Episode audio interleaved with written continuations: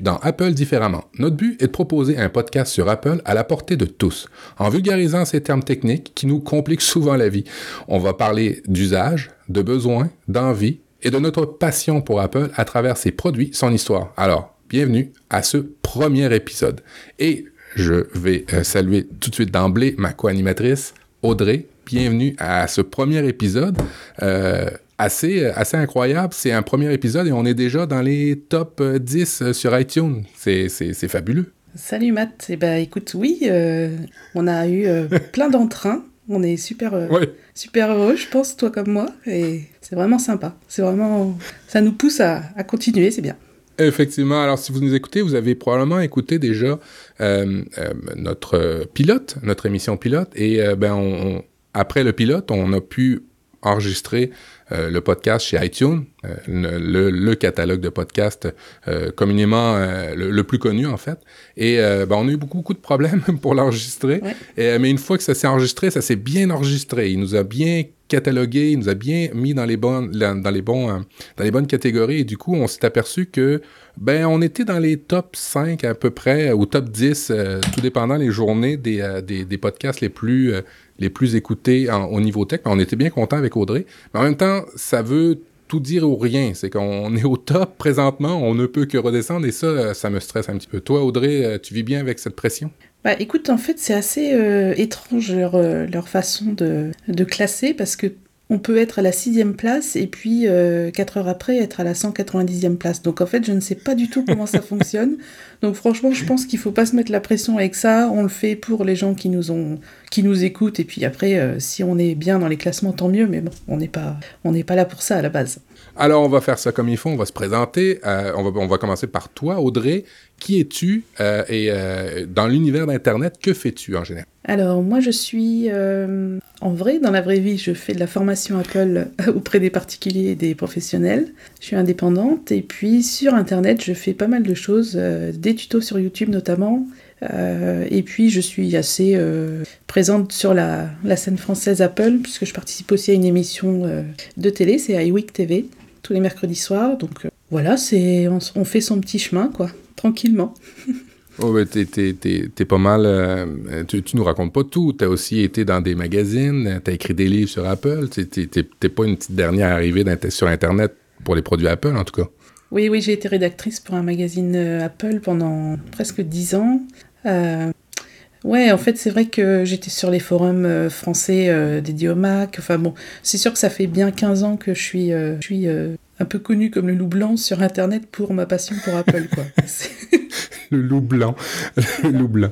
Et, euh, ben, quant, à moi, ben, je suis créateur de, de podcasts. Vous pouvez m'écouter euh, habituellement chez euh, Relife, un podcast sur l'amélioration du quotidien. Vous pouvez aussi m'écouter sur l'éclectique show. Vous m'avez écouté à peu près dans plusieurs podcasts, souvent sur la sur la tech.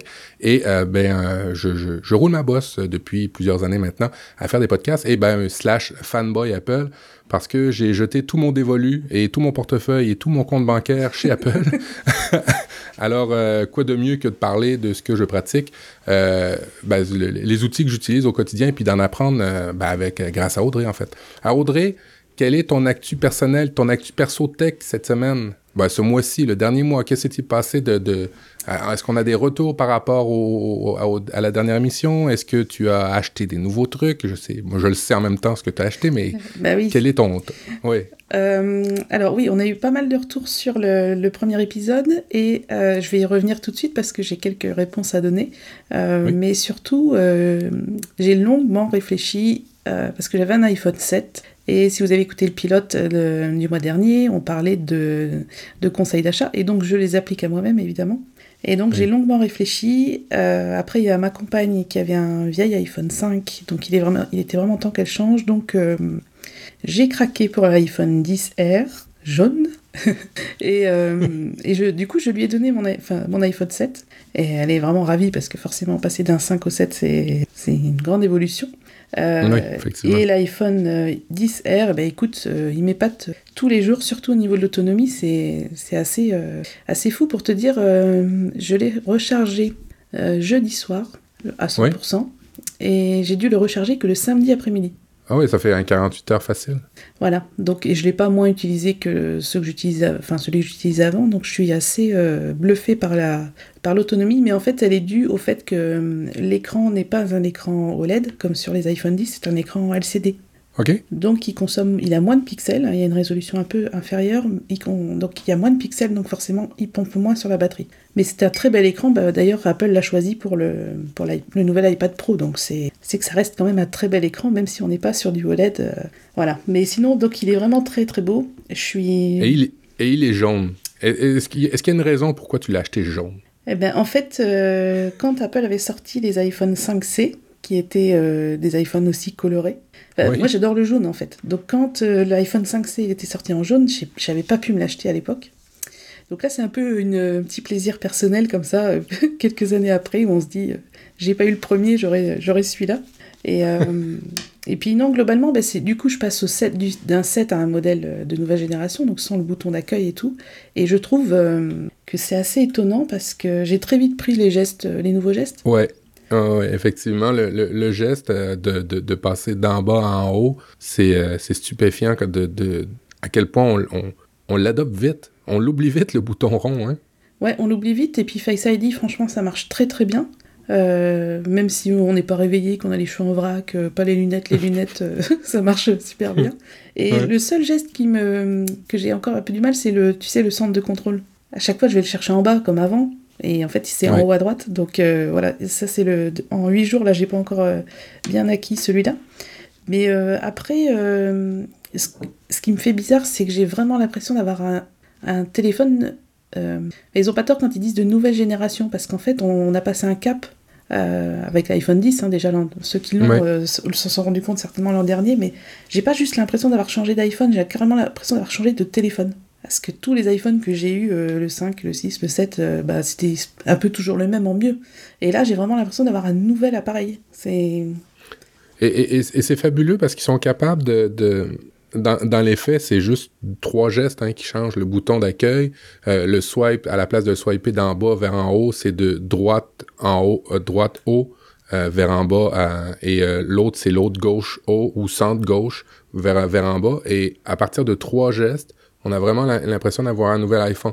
Il y, a aussi le fait, moi j'ai remarqué, c'est le, de plus avoir la grosse barre en haut et la grosse barre en bas, qu'on a vraiment une impression de, de, de, de, pleine grandeur et, et, et, ça fait plaisir de revoir iOS euh, plus large, plus grand. On, a, on, on, on a plus d'informations, euh, je trouve ça vraiment chouette. Et puis toi, Face ID, pas de problème, ça va tout le temps bien. Ben, c'est le Face ID euh, version 2 ah, par rapport à ton iPhone 10. Ouais, donc je pense qu'ils ont amélioré. Euh. Moi, j'ai eu aucun souci de. Il m'a pas demandé mon code une seule fois, donc euh, non, ça marche vraiment très bien. Euh, non, c'est vrai que quand il est bien placé, j'avoue que ça, ça, va bien quand je, je, le mets en face de mon visage, mais quand je suis sur le lit ou tu sais, je suis couché ou il est un petit peu en biais, des fois, ça marche plus ou moins bien. C'est beaucoup moins pire depuis iOS 12, ça, je dois le dire mais euh, je trouve ça euh, vraiment, vraiment mauvais. Est-ce que tu fais les paiements en ligne, euh, en fait, les paiements avec ton téléphone? Pas encore. J'ai pas encore passé le cap. Mais... Alors, tu vois? Ouais. Bah oui, du coup, tu dois te pencher sur le, le terminal. Ouais, ben c'est ça. Alors là, le geste est vraiment plus naturel comme ça l'était avant. Avant, t'approchais le iPhone du terminal, tu le tapais en fait le, le, haut du iPhone sur le terminal, et avec ton, ton pouce, tu prenais l'empreinte digitale, tu sais, le, le, Touch ID. Mais là, il faut euh, d'abord euh, à, ben, ouvrir ta carte de crédit, en fait, euh, faire les deux tapes sur le bouton droit, et après ça, il te reconnaît le visage, et après ça, tu peux taper. Mais c'est beaucoup moins, je trouve, c'est beaucoup moins naturel que quand il y avait Touch ID pour faire des paiements euh, sans contact avec le iPhone. Mais ça, ça va sûrement s'améliorer avec les, le Face ID 2, j'imagine. Ben, il y a aussi toujours quand même le problème quand l'iPhone est posé sur ton bureau et que tu veux juste ouvrir pour regarder un truc, bah ça, Face ID, même si tu te penches sur le téléphone, ça marche pas. Il faut quand même le relever pour euh, qu'il soit bien en face. Mais après, bon, c'est normal, le capteur, il est, il est pas, enfin, c'est pas une sphère euh, qui voit de tous les côtés, c'est juste un truc plat, donc euh, ça paraît logique. Mais il y a encore du progrès à faire. De toute façon, les évolutions vont suivre. Mais je suis vraiment agréablement surprise et très contente d'avoir choisi là, choisi ce, modèle-là en fait. Et, quelle capacité de, de stockage t'as pris sur ton téléphone? J'ai pris 128 comme sur le 7, ce que je remplis à peu près que j'ai toute ma musique à l'ancienne. Hein. Moi, je synchronise encore ma, toute, ma, toute ma bibliothèque musicale. J'ai pas mal de films aussi, donc j'utilise, je sais pas, 60, 80 gigas quoi, sur les 120.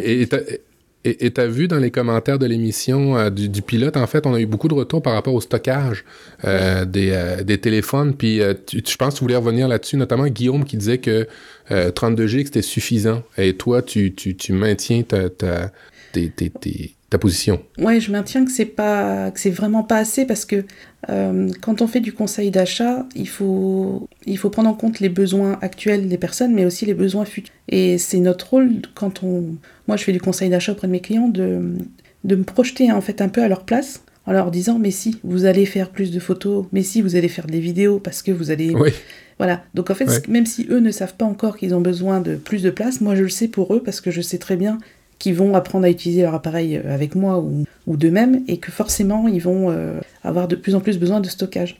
Donc c'est pour ça que Guillaume à un moment il dit que 32 euh, gigaoctets est un stockage suffisant pour la plupart des usages, mais dès que l'on prend des photos ou des vidéos régulièrement, il faut plutôt monter à 64. Donc là on se rejoint, on est d'accord en fait, parce que pour moi prendre des photos et des vidéos c'est ça fait partie désormais des usages courants. Je veux dire tous les gens qui ont des iPhones font des photos et des vidéos quand, on met le prix dans un iPhone, en général, c'est pas que pour téléphoner, quoi. Bah, euh, c'est plus pour téléphoner en fait. c'est plus du bah tout. c'est plus, c'est plus du tout pour ça. C'est rendu incroyable parce que tu entends des gens autour de toi qui disent, moi j'ai un usage pro de mon téléphone. Quand on est rendu à dire j'ai un usage pro de mon téléphone, euh, c'est assez incroyable. Ça veut dire que c'est vraiment un outil euh, de, développement, c'est un outil de communication, mais pas juste téléphonique. C'est un outil pour les, courriels, pour les emails. C'est un courrier. C'est vraiment. c'est presque, c'est un ordinateur de poche, comme on disait avant, en fait. Ben oui, ben oui. En fait, c'est ça. Je pense qu'un jour, on appellera plus ça des téléphones, on appellera ça des. Je sais pas comment. Le mot existe peut-être pas encore, mais dans 20 ans, on va plus utiliser. On va plus appeler ça des téléphones, voire même dans 10 ans. Dans 20 ans, on va juste dire iPhone. Il n'y aura plus que ça. De toute façon, tout le monde, Android, ça aura disparu. Je prédis la disparition d'Android, d'ailleurs. Non, on fait de la concurrence. c'est bon, la concurrence. Euh, c'est bon. Euh, sinon, dans les retours, on avait aussi d'autres retours du euh, lutin créatif. Oui, lutin créatif, donc nous précise, parce qu'on avait une petite hésitation sur le terme keynote. Et donc, il nous précise que les keynotes, enfin, je crois que c'est elle, si c'est il, nous précise que les keynotes existaient bien avant le logiciel Keynote puisque le terme keynote en anglais définit un discours d'ouverture d'une conférence ou d'un événement. Donc merci Lutin Créatif pour cette précision. Oui, ah, tu vois, je, l'ai appris. Euh, et ben sinon, on a eu. Est-ce qu'on a passé tous les commentaires, Audrey, dans les notes de l'émission? Oui, je voulais, je voulais, juste préciser que euh, la différence de prix entre euh, au niveau du stockage, pour revenir juste à ça, il n'y a, qu'une soixantaine d'euros, par exemple, sur le 10R, entre le modèle en 64 Go et le modèle en 128. Et franchement, pour 60 euros, quand, on a, quand on sort 900 euros à 800 euros, euh, moi, pour 60 euros, j'ai pas hésité. Parce que je me suis dit, pas du simple au double, quoi. C'est... Voilà. Donc la question, euh, bon, faut pas tergiverser, je pense, pendant trop longtemps. Il y a un moment, faut se dire, je prends un peu plus large, en plus, il se revendra mieux. Donc, euh, non, non. choisissez des capacités un peu supérieures à vos besoins, vous verrez, c'est Ouais, tout à fait. Puis la, la, la, pensée magique qui consiste à dire ah ben je vais acheter des espèces, tu sais, des espèces de clés qu'on met en, en, dessous du iPhone ou euh, ces espèces de de, de, de disques durs euh, sans fil. Euh, d'abord, vous les traînez pas tout le temps. Puis quand vous en avez besoin, c'est peut-être pas le moment où vous l'avez traîné. Puis deuxièmement, ben c'est quand même des fois même plus cher que de l'acheter à l'origine, la bonne capacité que vous avez besoin. Mmh, tout à fait, oui. Mmh. Alors, j'essaye présentement de brancher mon Mac parce qu'il me manque de batterie. Ah, ok. Non, bon. Euh, excusez, problème technique. Je vais le brancher ailleurs. On m'a dit que le, le, le, Mac pouvait se brancher, euh, la prise USB-C pouvait se brancher un peu partout dans les quatre, ports. Et puis je vais tester. Ah, ben c'est cool, ça marche, c'est bon. Euh, alors bon, ben merci beaucoup pour les retours. Beaucoup de, de, de retours positifs. Euh, les, les, gens ont l'air contents. On va, on, va espérer qu'ils sont contents euh, pour cette première vraie émission oui, aussi. On a eu beaucoup de retweets et de commentaires sur Twitter aussi. Et j'ai vraiment été agréablement surprise de, l'accueil réservé aux pilotes. Donc euh, merci, euh, eh ben merci euh, à tous ceux qui nous ont écoutés. Puis on va essayer d'être à la hauteur pour cette émission.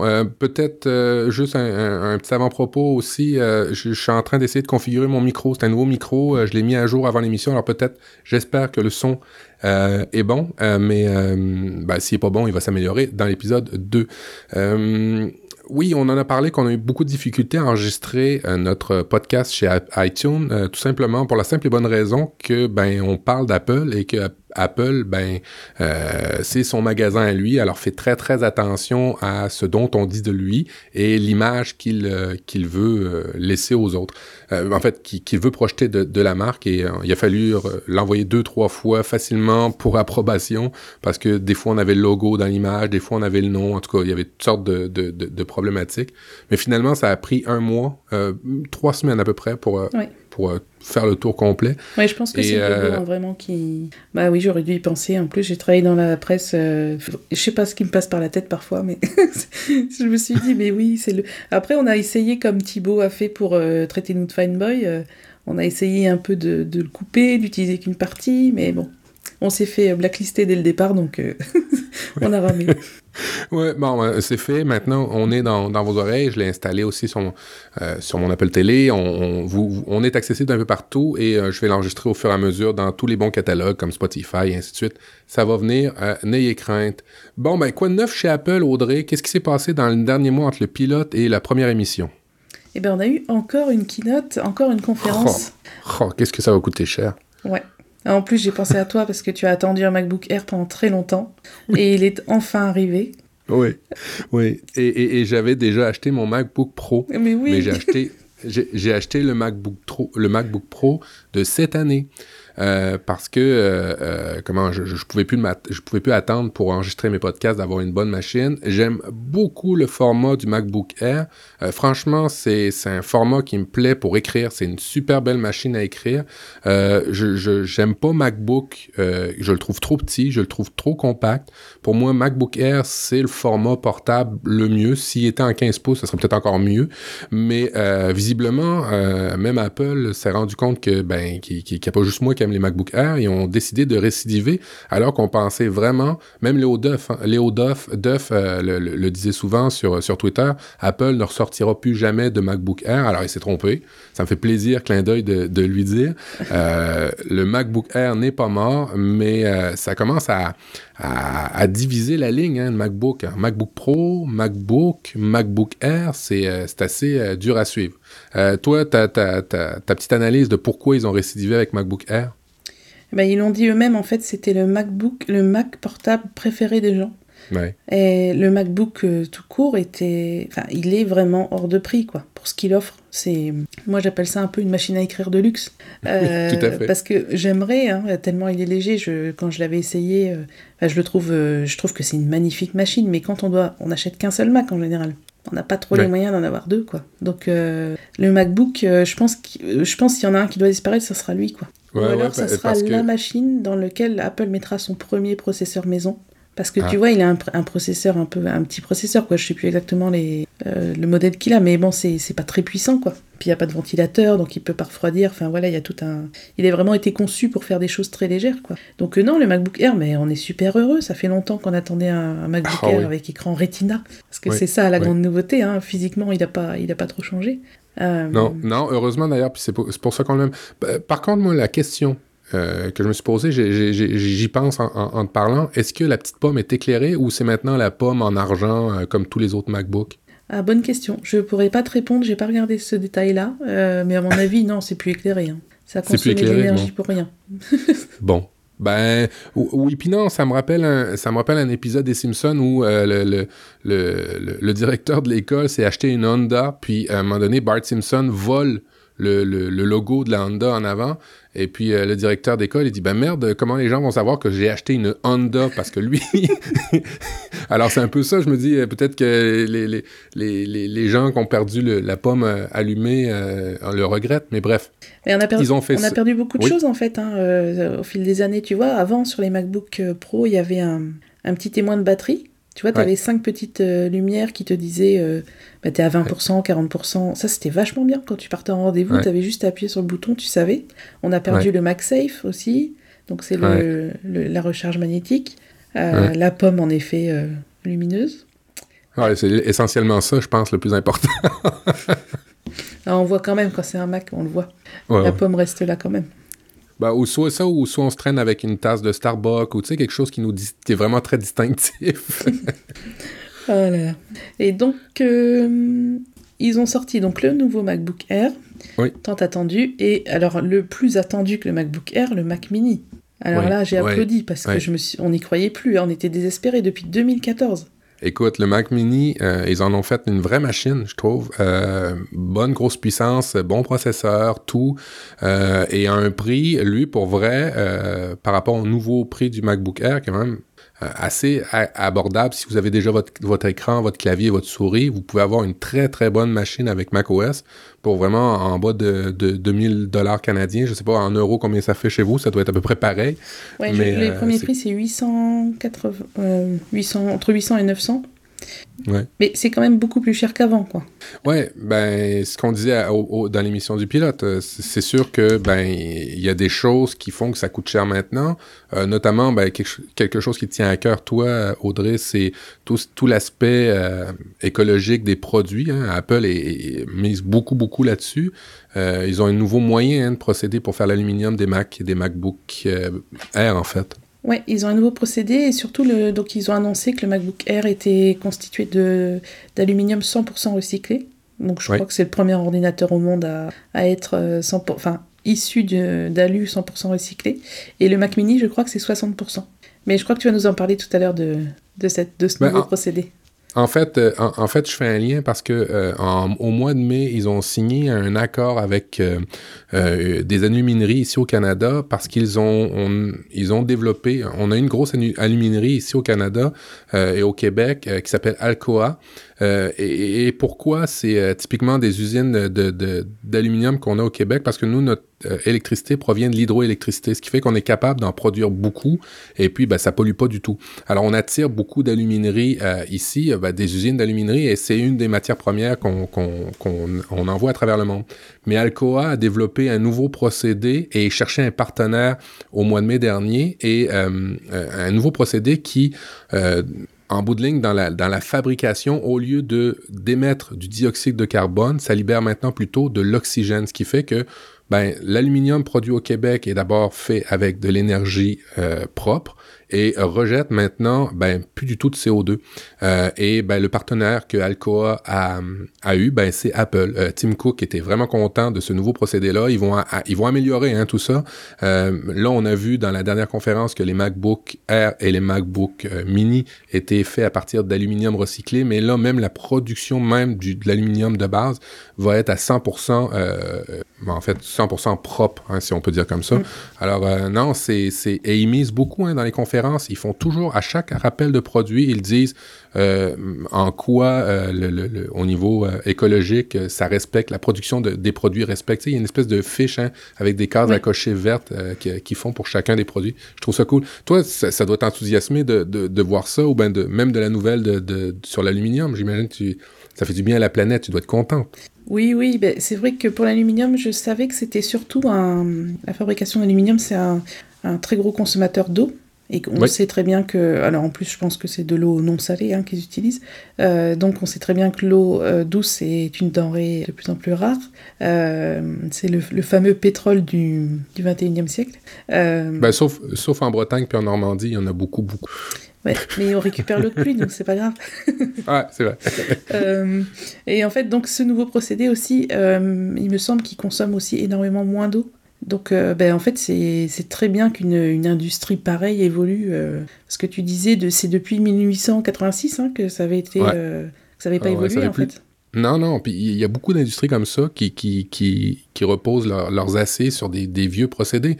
Même euh, typiquement l'industrie automobile, le, moteur à explosion n'a pas évolué depuis une centaine d'années. Ce qu'on rajoute autour, c'est de l'électronique, mais le cœur même des procédés de fabrication n'ont pas changé. Pareil pour l'aluminium. Puis depuis 1886 qu'on procédait de à peu près de la même manière pour produire l'aluminium. C'était une, grosse avancée. Puis ils disent que d'ici une dizaine d'années, euh, ils seront capables de- de- d'exporter ce savoir-faire-là à grandeur de la planète. Ce qui fait que c'est on, on- l'aluminium, c'est pas un, un métal euh, qu'on va euh, utiliser moins, on risque d'en utiliser plus hein, pour, euh, pour que ça consomme moins parce que c'est léger, parce que ça se travaille mieux et ainsi de suite. Alors non, on, applaudit ça et Apple, j'étais surpris de voir qu'Apple investissait dans la production de matières premières. Hein. Eh c'est surprenant ça. On en parlait dans le, dans le pilote du mois dernier, c'est que voilà, les, les, matières premières vont devenir ce qu'il y a de plus précieux dans l'appareil. Ça c'est, enfin dans tous les appareils. C'est pour ça qu'ils vont, ils développent vachement le recyclage et tout ça. Enfin, on, va forcément dans ce sens-là, puisqu'ils savent très bien, même pour le lithium d'ailleurs, qui, qui constitue nos batteries, euh, les réserves mondiales sont quand même euh, de plus en plus limitées, et on fabrique de plus en plus d'appareils sur batterie, donc il y a un moment, il va falloir trouver des solutions. Ouais, et puis en, plus de, d'avoir des ressources limitées, on, on, les exploite d'une manière pas très, pas très, pas très gentille pour les humains tout court qui les, dans certaines Ah bah oui, oui, c'est sûr que les, ouais, oui. Les, les, enfants qui vont dans les mines chercher nos matières premières pour nos téléphones, euh, c'est c'est catastrophique. Mais bon, bref, on va faire un podcast écologique, je crois. Ouais, écologique Apple. Euh, évidemment, la, keynote avait une, saveur particulière parce que c'était euh, une, une, des premières keynotes, je pense, fait à New York. Euh, ça a été fait au Brooklyn Academy euh, of Music. C'est un théâtre, un endroit où la culture est très, très, très prédominante. Euh, ils ont montré des photos de l'extérieur. La, la, bâtisse est mythique. Hein. Elle, a, plus d'une centaine d'années. c'est le cœur, c'est un des cœurs culturels de New York. New York, pour comprendre un peu la géographie de ça, vous avez l'île de Manhattan qui constitue New York. À l'ouest de cette île-là, vous avez le New Jersey qui est une autre ville. Et à l'est de, l'île de Manhattan, vous avez euh, euh, Brooklyn. Au nord, vous avez Harlem. Euh, Brooklyn, Harlem, euh, euh, historiquement, ont été des quartiers un peu moins favorisés que Manhattan. Manhattan, ben, c'est, c'est, c'est, c'est les Golden Boys, c'est le Wall Street, c'est, c'est, c'est là où il y a l'argent à profusion. Et Brooklyn était plus en, reclus. On, le voit un peu dans les films, hein, le, pont, le pont de Brooklyn, c'est, c'est assez mythique, un peu comme, comme, comme pont, en fait. Et, c'est ce pont-là qui mène à, au Brooklyn Academy of Music. il y avait une énergie dans cette keynote qui était surprenante. Euh, ça fait du bien de voir Apple sortir de la Silicon Valley, ça fait du bien de sortir de, la Californie, puis voir un peu des, des, des, artistes, des gens très, très émotifs. Et ça, j'ai vraiment, vraiment trouvé ça cool au, niveau de, l'ambiance. Même à un moment donné, je sais pas si tu, tu te rappelles, dans la, dans la keynote, Tim Cook était, euh, euh, abasourdi. Il a dit, je vais déménager à New York tellement il, n'en revenait pas de l'ambiance qu'il y avait là. Puis en même temps, c'était super beau à l'intérieur le théâtre. Mais en même temps, euh, ils ont enfin fait une conférence pour les créatifs. Et les créatifs, ça a mm. toujours été, enfin, tu, si tu te tu revois dans les années 80-90, euh, qu'est-ce qui faisait tourner Apple? C'était les graphistes, c'était les créatifs. Donc là, en fait, ils ont redonné un peu euh, de place à ces, à ces clients-là. Et je pense que c'est pour ça qu'il y avait une telle énergie. Euh. et puis, ben, ils ont présenté l'iPad Pro aussi, avec enfin Photoshop pour iPad. Enfin, voilà, c'est... Oui, tout à fait. C'est vrai que c'était énorme. Et puis, ils ont vraiment choisi un lieu magnifique, quoi. Vraiment. Il y a une autre... dans la conférence entre les MacBooks et le Mac, Mini, il y a eu une, une présentation sur euh, Today at Apple.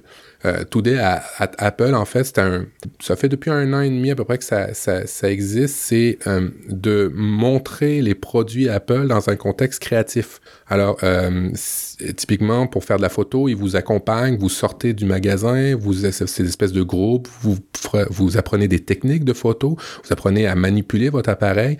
Euh, ils font ça aussi au niveau euh, du dessin avec les stylos. Ils font ça aussi au niveau du code. Euh, moi, j'ai déjà parlé à mon Apple Store à Québec. ils m'ont proposé de, au niveau de la créativité, là, des, des Today at Apple, d'aller enregistrer carrément des émissions, des podcasts là avec des, des, des amis des collègues pour des podcasts. J'ai gardé la carte du. Ouais, ouais, j'ai vraiment gardé la carte du, euh, du, du représentant Apple pour ça. Euh, c'est vraiment pas euh, L'objectif, c'est une compagnie. On comprend que ils veulent faire de l'argent, mais ils pourraient très bien la faire à la méthode Microsoft, pourraient très bien la faire à la méthode Samsung. Non, ils, investissent massivement dans l'art. On, le voit maintenant dans les keynotes à la fin. On a un artiste, euh, même sur Apple Télé. Si vous avez Apple Music, si vous souscrivez à ça, vous avez des spectacles euh, à iTunes Festival. Alors, ils sont très très présents, comme tu dis, au niveau de la de, l'art, de la créativité, et, et vraiment, c'est impressionnant impressionnant, cette marque-là. Euh, non seulement ils, le disent qu'ils le font, mais ils le font pour vrai. Moi, je l'ai à Québec. Il y a des... Euh, mais tu sais que quand Tim Cook est passé à, Paris, Oui. C'était le jour où on, avait enregistré l'émission à Ewick, là. Et en fait, il est allé voir des artistes qui sont dans une association. Alors, j'ai perdu le nom. qui, en fait, c'est une association qui, qui héberge des artistes réfugiés. Donc il y, a des, il y avait des gens qui... Il y avait une fille, par exemple, qui était... Euh, donc Tim Cook est allé la voir, elle dessine sur iPad et tout ça, et puis elle était une réfugiée syrienne, je crois.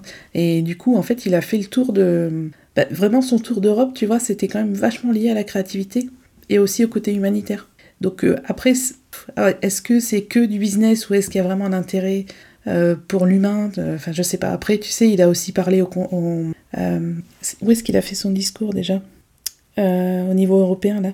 Euh, hmm, ça, pour ça, je peux pas t'aider, mais euh, on, probablement que dans les notes d'émission, il y a des gens qui vont nous le trouver, qui vont nous le dire. Oui, on le mettra. Mais oui, oui, en fait, si tu veux, c'est un peu. Je me posais la question à savoir est-ce qu'il représente une entreprise ou est-ce qu'ils mettent un pied en politique, tu vois? Il y a un espèce de. il a, il, je crois que c'est au Parlement européen qu'il a fait un discours pour parler de la protection des données de la vie privée. Il disait qu'il s'était inspiré, voilà, ça, ça il s'était inspiré de la loi euh, sur la protection des données là, qui a été votée en Europe. Euh, RGPD, ouais. Voilà. Et qu'il était, euh, il trouvait ça très bien. Enfin voilà, qu'il faudrait faire ça aux États-Unis. et, et en fait, on aurait plus dit un homme politique, tu vois. C'était, c'était assez étrange. J'ai hâte de voir ce que ça va donner dans quelques années. parce qu'en fait, Apple maintenant est plus riche que certains États du monde. Donc, ouais, il y a, y quelque chose qui se passe quand même à ce niveau-là.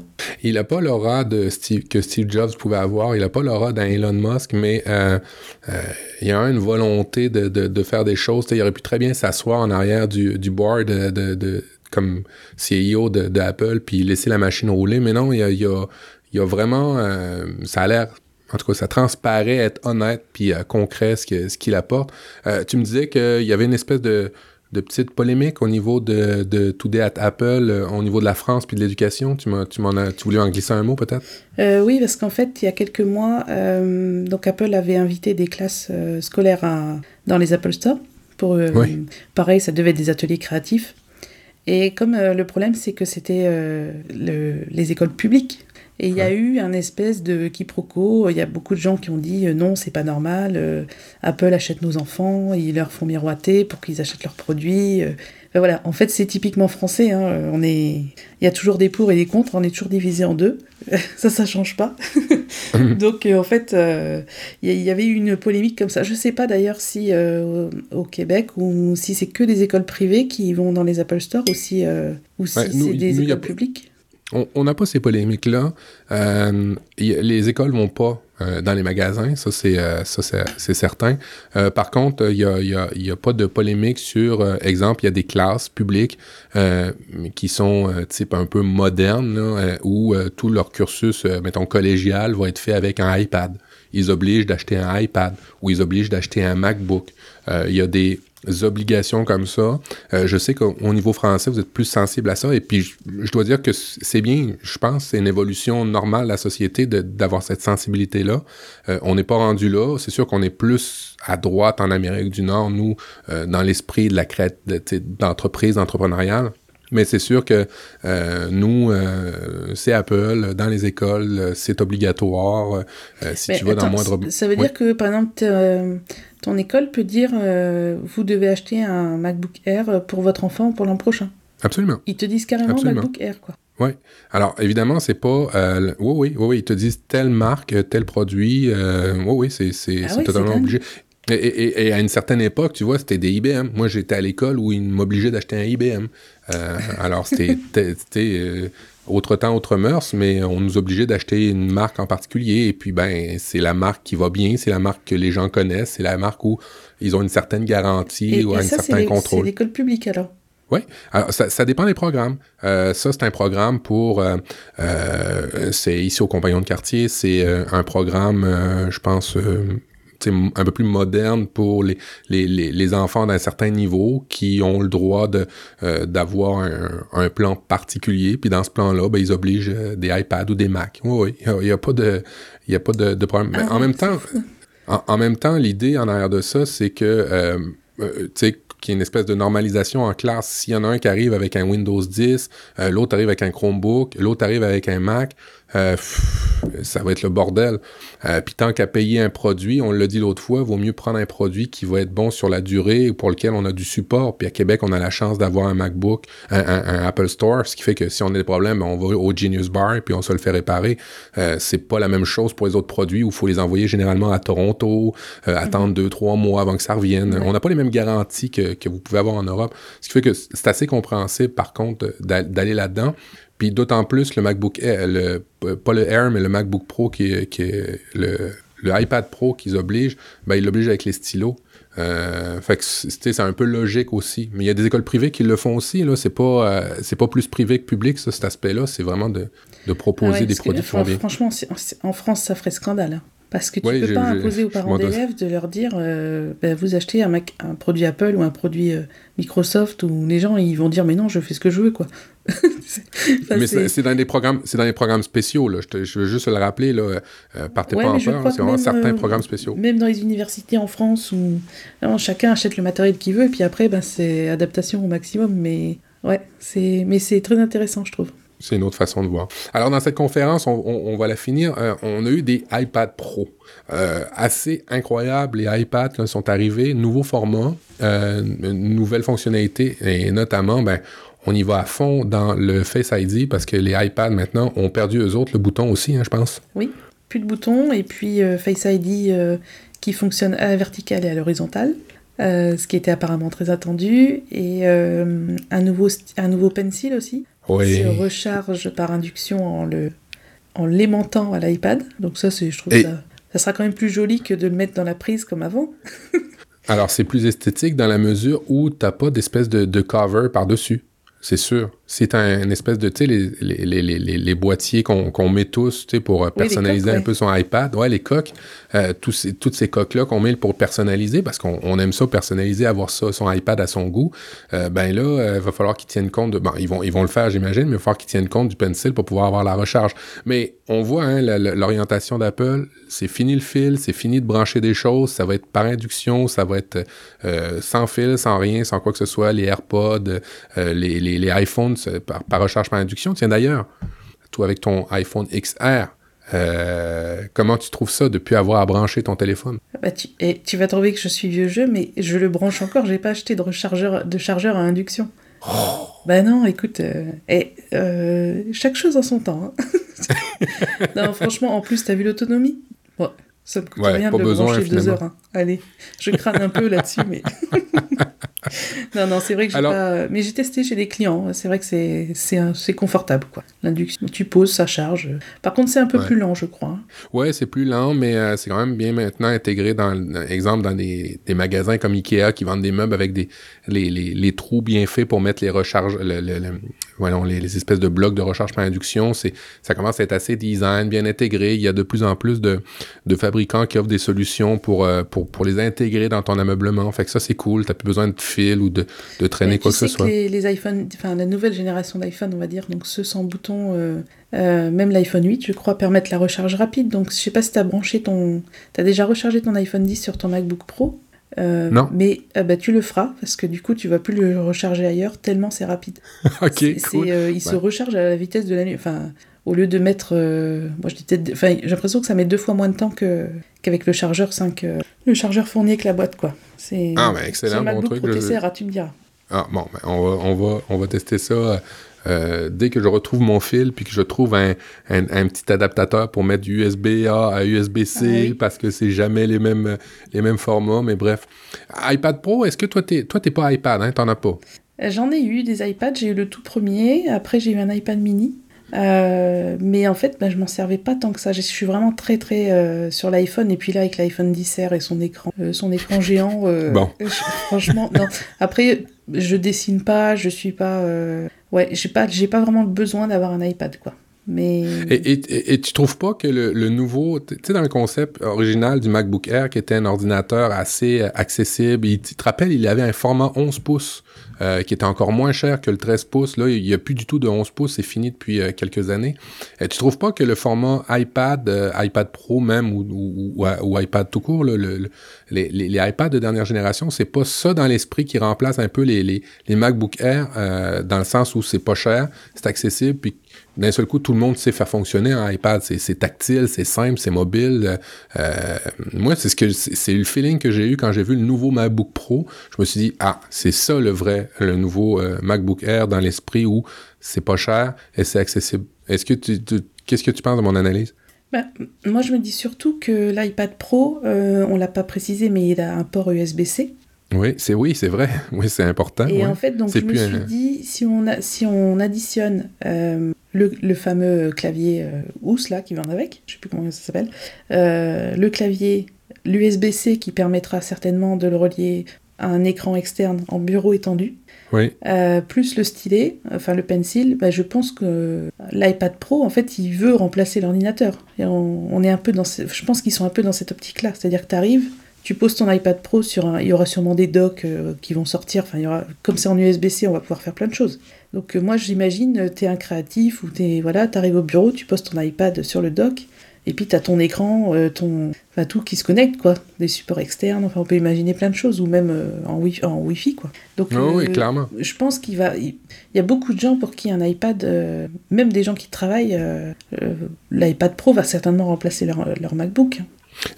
Mais, clairement, puis euh, euh, quand, quand tu vois la prise la prise USB-C, pour ceux qui qui connaissent pas ça, c'est un, un format, euh, ça ressemble un peu à, dans l'esprit au, fil que vous branchez pour, pour le, Lightning que vous branchez pour euh, votre votre iPhone, c'est-à-dire qu'il est réversible, hein, il n'y a pas de sens euh, en tant que tel dans l'USB-C. Puis l'autre avantage, c'est que euh, ben, c'est assez répandu, en fait. C'est la norme maintenant en dehors de chez Apple. Et puis même Apple commence à l'adopter. Puis on vous allez pouvoir brancher sur l'iPad Pro, ben, c'est ça, un clavier, ben, pas juste le clavier, mais un écran, un disque dur. Vous allez pouvoir apporter une dimension assez particulière à l'iPad. Alors en fait, je préciserai que donc c'est vrai qu'on n'a pas défini, mais l'USB-C, euh, c'est en gros dans un seul câble. Vous avez, c'est comme si vous aviez plein de câbles qui passaient avec un câble pour l'écran, un câble pour les données, un câble pour euh, euh, qu'est-ce qu'il y a d'autre pour la recharge. En fait, le même câble sert à tout. Et tu vois, moi par exemple, mon MacBook Pro là, il est relié à un écran en USB-C. Mhm. Mhm. Il se recharge en même temps. Mhm. Et sur mon écran, j'ai des ports USB, donc j'ai des choses branchées. Et tout passe par une seule prise en fait. Donc l'iPad Pro a cette fameuse prise. Et, l'autre avantage, c'est que l'iPad Pro peut recharger à partir de cette prise-là votre iPhone. Si vous manquez de pile ou de batterie sur votre iPhone, vous branchez à partir de votre iPad Pro sur votre iPhone, si vous n'avez pas de recharge en induction ou quoi que ce soit, mais à partir d'une même norme de, de câble maintenant, vous allez être capable de faire euh, plein de trucs. Et puis, ben, il y a aussi le son qui passe là-dedans. Alors, vous avez maintenant des écouteurs qui sont avec des, des fiches. C'est plus des fiches, vous savez, les fiches rondes, là, Jack 3.5, comme on a toujours eu. maintenant, il commence à avoir des fiches euh, euh, USB-C. Mm. Alors, euh, euh, franchement, la norme est adopté chez Apple, même dans les produits mobiles. Je ne sais pas si ça va arriver dans les iPhones dans les prochaines générations, mais euh, ils sont de plus en plus au même format que les autres. On peut pas dire qu'Apple s'est fermé maintenant. Quand tu vois que tous les formats sont adoptés, euh, qu'il y a de plus en plus de partage et ainsi de suite, euh, c'est, de moins en moins tout seul dans son coin avec des fiches particulières. Par rapport à l'iPhone, justement, j'ai lu un article sur Mac Génération qui était intéressant. C'est-à-dire que autant pour l'iPad Pro, il y a vraiment un intérêt à avoir de l'USB-C, puisqu'on va, on va pouvoir euh, connecter un écran, des disques durs et tout ça, enfin tout ce qu'on mhm. va avoir mhm. dans les années à venir. Par contre, l'iPhone, euh, sur MacG, donc il disait, euh, ce qui pourra sûrement arriver, c'est qu'il n'y ait plus de prise du tout. Puisqu'en fait, la, la, prise actuellement, on s'en sert uniquement pour, pour recharger. Ouais. Ouais, Parce qu'on n'a plus de prise jack, on n'a plus rien. Donc en gros, si un, je suis pas sûr que l'USB-C arrive sur, sur l'iPhone. Ben, en fait, le premier produit qui est exactement comme ça, c'est l'Apple Watch. Il n'y a absolument rien ah pour le brancher. Mm. Tu, peux brancher tes AirPods dessus, tu peux brancher euh, des produits Bluetooth dessus, tu peux le recharger, tu peux et ainsi de suite, mais il n'y a aucune, aucune, puis personne ne s'en plaint. Alors d'après moi, ça va arriver dans les iPhones. C'est une très très bonne, très très bonne analyse. Ouais, je pense qu'ils ont vu juste là-dessus. Alors, on va aller dans, on va continuer un peu dans l'émission. Euh, bon, une nouvelle mise à jour d'iOS est arrivée cette semaine. On si vous l'avez pas fait, faites-la. Euh, elle apporte beaucoup de choses au niveau de la sécurité, mais aussi beaucoup d'emojis, des nouveaux emojis. Alors, si vous êtes amateur d'emojis, vous allez être content. Euh, ça apporte aussi ça apporte aussi euh, le fait d'avoir de pouvoir faire enfin du FaceTime avec plus de plus de deux personnes au niveau vidéo. Et euh, ben, ça apporte aussi des nouvelles une nouvelle polémique au niveau des téléphones euh, iPhone 8, 8 Plus, 8 X. En fait, c'est que ils vont baisser la, la performance de mon iPhone. C'est ça que tu dis Audrey? Non, en fait tu sais depuis alors en fait, je voulais refaire un point là-dessus parce que tous les ans, ça va faire polémique. Donc, je... parlons-en une bonne fois pour toutes, comme ça, c'est réglé. Euh, en fait, si tu veux, quand iOS 11 est sorti, donc il y a un an, mhm. euh, Apple a euh, réduit la, vitesse des processeurs de certains iPhones pour, pour économiser. Pour économiser la batterie. Enfin, pour économiser. Pour faire en sorte que la batterie ne dysfonctionne pas. Donc ça, tout ça, on l'a démêlé, mais euh, des mois après, parce qu'Apple, en fait, n'a rien dit à personne. Et, côté communication, ils n'ont vraiment pas assuré, parce que ils ont fait ce choix sans prévenir personne, et les utilisateurs se sont retrouvés avec des iPhones ralentis. Mhm. Il y a une explication technique derrière, c'est que euh, une batterie, au bout de 500 cycles, hein, votre batterie est prévue pour 500 euh, cycles, au bout de ces 500 cycles, donc dès qu'elle descend en dessous de ses 80% de capacité maximale, elle mhm. peut émettre des enfin, elle peut dysfonctionner, c'est-à-dire elle peut s'éteindre, donc le téléphone s'éteint, ou elle peut gonfler, ou elle peut prendre feu. Enfin, euh, vous avez vu tout ce qui, tout ce qui s'est passé ces dernières années sur ce sujet-là. Mhm. Donc en fait, pour éviter ces dysfonctionnements, la solution qu'Apple a trouvée, c'est de diminuer les performances du processeur des iPhones. Euh, parce qu'en fait, si tu veux, dès que la batterie atteint des pointes de puissance, c'est là où, le, où ça peut provoquer des problèmes. Donc en fait, euh, maintenant, quand on va dans les réglages de la batterie, on a euh, capacité maximale de la batterie, on a un pourcentage. Oui. Tu avais dû voir ça, donc ça avec iOS 12, ils nous ont fait ça bien propre et tout, on a plein d'infos maintenant. Euh, et donc en fait là, la version 12.1 va activer la baisse de performance de trois iPhones supplémentaires, donc le 8, le 8 Plus et le 10, si jamais la batterie est défectueuse. mais il faut que la batterie, c'est ça, il faut que la batterie soit déjà un petit peu défectueuse pour qu'ils mettent la sécurité en place en fait. Voilà, c'est ça. C'est que dès que l'iPhone va détecter que tu, es, euh, tu as dépassé 500 cycles ou que du moins tu es en dessous des 80% de performance euh, maximum, mhm. en cas de pic de puissance demandé, par exemple si tu fais tourner un gros jeu, ou c'est vraiment dans des cas euh, très précis hein, de, puissance, là, en fait, l'activation de la baisse des performances va se faire. Mhm. C'est désactivable par l'utilisateur, mais du coup, c'est assez risqué péril. Ouais, exact.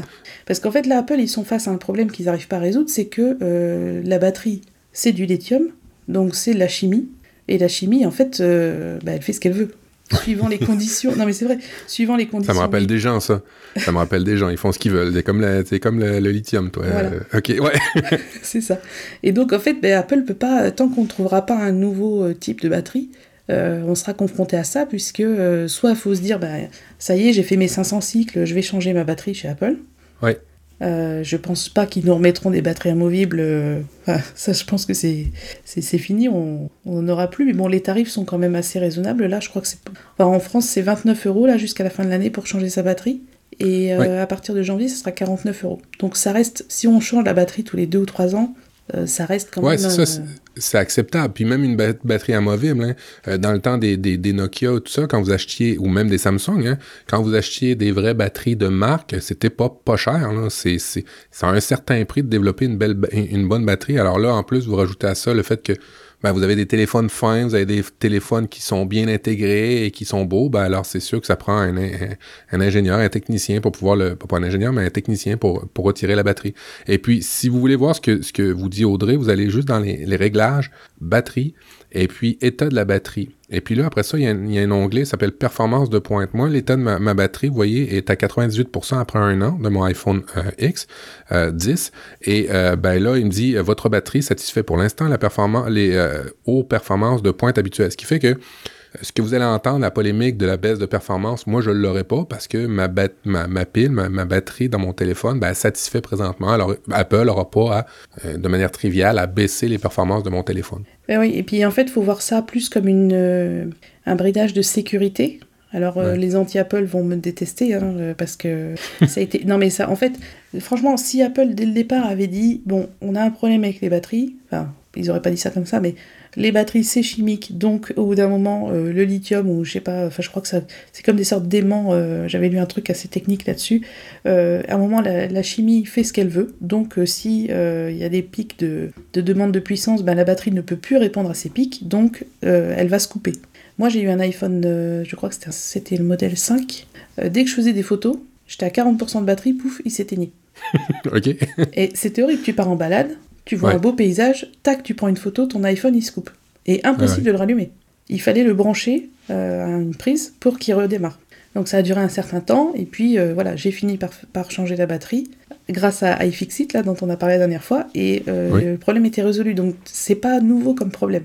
Et la seule solution pour l'instant Apple a trouvé, c'est de limiter légèrement la puissance du, processeur pour éviter ces coupures.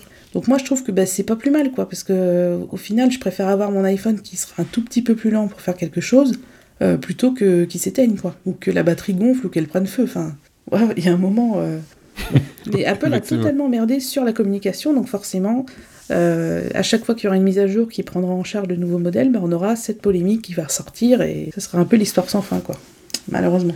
Mais une fois qu'on la comprend, on, on, c'est pas vraiment une polémique, c'est juste une, garantie. Euh, qui, dit euh, nouvelle version d'iOS, iOS 12, euh, il y a eu un ben, nouveau, nouvelle fonctionnalité qu'on attendait peut-être pas, qu'on était content d'avoir, s'appelle le temps d'écran. Et ben on s'en est parlé un petit peu la dernière fois. et là, la semaine dernière, ma conjointe était offusquée euh, de recevoir un pop-up lui disant qu'elle avait dépassé de 200% l'utilisation de son iPhone en temps d'écran versus la semaine précédente. Alors, euh, ben, ben c'est ça, c'est que on, une prise de conscience qui se fait maintenant dans l'usage des téléphones. Euh, toi, de ton temps d'écran, est-ce que l'application temps d'écran a fait que tu, tu, tu, l'utilises moins ou ça a été un choc de te rendre compte que tu, tu l'utilisais autant? Comment tu as réagi par rapport à temps d'écran? Ben, en fait, euh, je me suis dit que c'était vraiment affreux parce que euh, je pensais pas passer autant de temps sur mon téléphone. Vraiment. Hein. Tu sais, tu passes 10 minutes par-ci, 10 minutes par-là, et puis à la fin de la journée, ça te fait 2 heures ou 3 heures. C'est, mais, et en plus, je suis toujours en train de me dire, mais j'ai pas assez de temps pour écrire, j'ai pas assez de temps pour faire ça. Euh. Et en fait, c'est que tu le prends pas le temps. Pardon? C'est que tu le prends pas le temps. Oui, ou alors que je ne, je ne sectionne pas assez bien mes horaires, je sais pas, mais euh, tour d'écran, par exemple, là, alors j'ai regardé justement ce matin, il m'a fait un petit bilan. Et alors, je suis en train de l'ouvrir. Donc, c'est dans Réglage temps d'écran, vous pouvez aller voir. Euh, alors, on fait iPhone, 7 derniers jours. Donc, ces 7 derniers jours, j'ai passé 6 heures sur Twitter. 6 heures sur Twitter? Ah oui, non, mais quand je te. Euh, j'ai passé 2 heures sur Facebook, 2 heures à rédiger des messages. Non, mais. c'est Alors, sur ces 7 derniers jours, hein, Attention. Hein. Alors par contre, ce que je trouve dommage, c'est qu'il considère que plan, c'est du temps d'écran. Moi, j'utilise plan tous les jours pour aller chez mes clients. Euh, Maps, quoi, tu vois. Et euh, je trouve ça dommage qu'il... Bon, là, il me dit 1h10, bah oui, forcément. Et c'est vrai que c'est assez... Euh, les activations, on a, on a les activations, donc c'est le nombre de fois où vous sortez votre iPhone de veille. Donc moi, je sais pas, Matt, t'es à combien d'activations par jour? Activation, activation, je, je le trouve pas. OK, utilisation, tu veux dire, ou notification? C'est utilisation, probablement. 124 fois par jour, moi. ah oui, activation. Donc moi, je suis à 59 par jour. OK. Et les notifications, bah, je suis à 87 par jour. Bon, ça. j'ai désactivé ah. plein de trucs hein, pour les notifications. C'est bien, c'est bien. Alors moi, ce qui me fait plaisir, c'est que tu vois, j'ai une baisse de mon utilisation depuis que j'ai tant d'écran, depuis que je peux m'en rendre compte. Euh, je m'étais donné comme règle de d'utiliser moins les médias sociaux, les réseaux sociaux, et plus du temps pour, exemple, euh, quand je suis dans l'autobus ou quand j'attends ou je patiente, de lire des trucs. Alors, euh, j'ai augmenté maintenant ma, plus grosse consommation, et je suis content de m'en apercevoir. Aujourd'hui, c'est Safari pour voir des nouvelles, pour lire les, les nouvelles, euh, pour apprendre des, des, choses sur Wikipédia. Et mon deuxième, c'est Twitter. Mais moi, j'en ai beaucoup moins que toi, c'est deux heures par, en moyenne par, par, par depuis les sept derniers jours. Alors, c'est beaucoup moins que toi. Ouais, mais et en fait, donc ce qui est, euh, donc Apple, ils nous ont sorti cette application, c'est pas pour nous embêter, hein, c'est pour euh, qu'on se rende compte un peu du temps qu'on passe sur nos écrans, donc euh, ça marche, hein, puisque vu que je pense qu'on est un peu choqué de ce qu'on voit, et on peut bien sûr activer des restrictions, donc en fonction des catégories, donc genre les, les réseaux sociaux, la production, la lecture, divertissement, on peut, on peut se dire bah, pas plus de 30 minutes par jour, par exemple. et on peut aussi mettre des restrictions par application. Oui, tout à fait. Donc en fait, euh, mais c'est très, euh, je trouve ça vraiment très intéressant. Et puis le dimanche matin, vous avez un petit bilan. Euh, alors où est-ce que je vais retrouver moi? Voilà, moi ce matin à 9h, donc tous les dimanches matins à 9h, il m'a dit votre temps d'écran moyen était de 3h et 8 minutes la semaine dernière. Donc 3h et 8 minutes par jour. T'imagines? Mm. C'est incroyable. Ah, et puis 6 h sur Twitter, 6 h c'est une journée de travail. Euh, oui, oui, oui, c'est ça. C'est pour lequel tu n'as rien eu, mais en même temps, c'est dans, ton cas, c'est un peu de la promotion que tu fais pour, tes, pour, ce, que tu, ce que tu produis. on peut voir ça comme un peu du travail. Ce qui est bien aussi dans, dans temps d'écran, c'est que si vous avez un groupe familial, euh, vous avez vos enfants directement dans temps d'écran et c'est là où vous pouvez activer le temps d'écran pour vos enfants pour, euh, exemple, ben, avoir un rapport hebdomadaire de ce qu'ils font, ben, en fait, du temps d'écran qu'ils qui, prennent, sur quelle application, de, de, pouvoir restreindre certains contenus et, et d'avoir des, des, blocages à partir de certaines heures euh, sur, euh, exemple, typiquement, si vous voulez que votre enfant, après 20 heures, arrête d'aller sur son iPhone, son iPad ou son iPod Touch, euh, ben, vous allez pouvoir le bloquer. Ben, évidemment, il faut qu'il y ait la dernière version de, de, de, iOS, mais vous allez pouvoir le bloquer à partir de temps d'écran.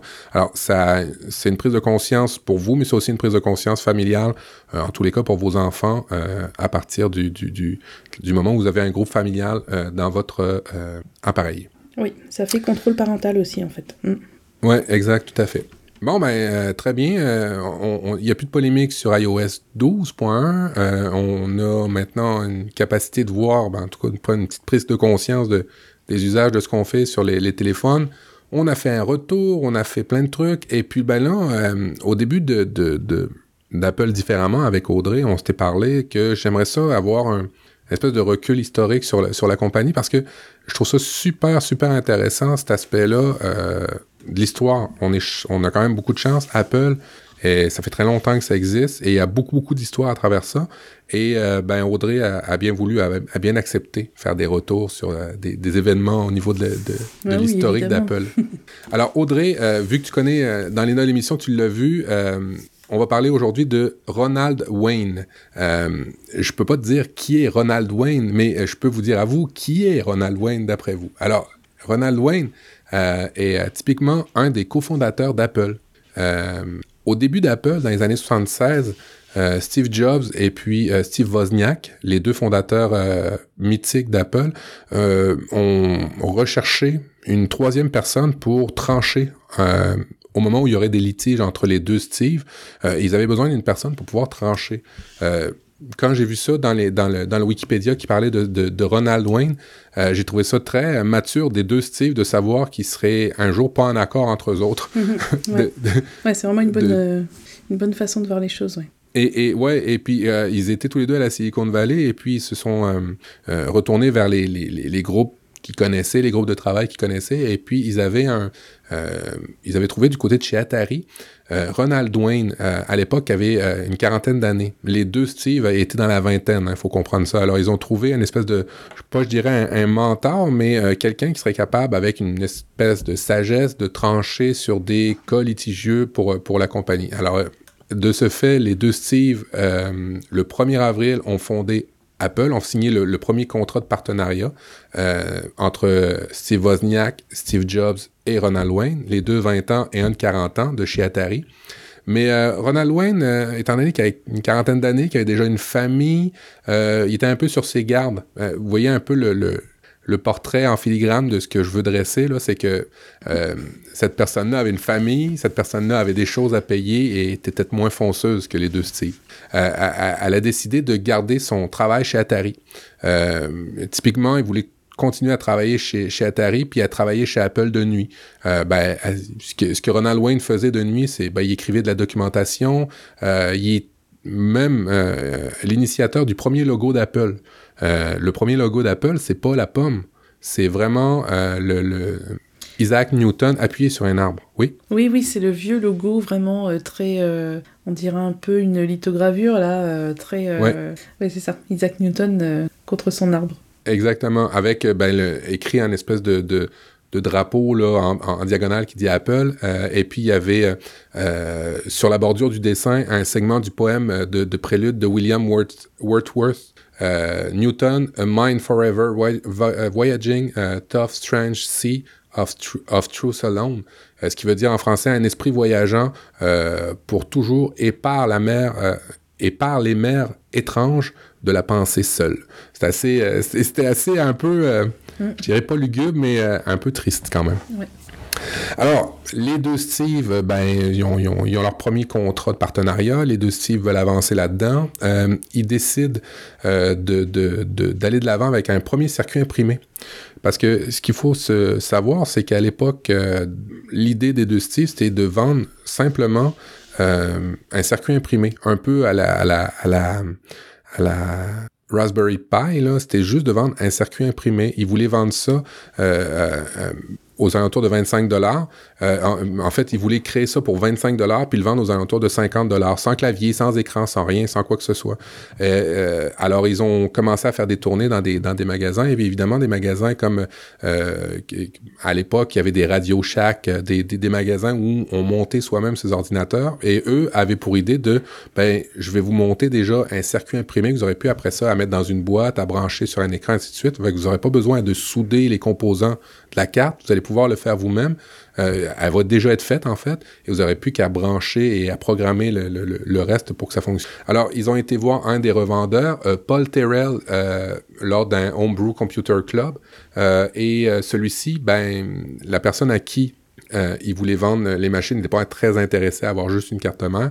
Et euh, ils ont, il a accepté d'acheter 50, 50, ordinateurs tout faits euh, au prix, ben, c'était un contrat de 25 000 dollars et pour 500 dollars pièce. Alors, on, on partait d'une idée pour les deux Steve qui était de vendre une carte qui coûte à peu près à produire 25 dollars et ils se retrouvent avec un contrat de 25 000 dollars pour 500 unités et quelque chose qu'ils connaissent pas du tout, du tout, du tout. Alors vous comprenez un peu que là, ça allait un peu mal parce que d'abord, ils sortaient vraiment de leur zone de confort. C'était plus juste une carte, euh, une, carte imprimée qu'ils allaient vendre, c'était un ordinateur complet avec un système.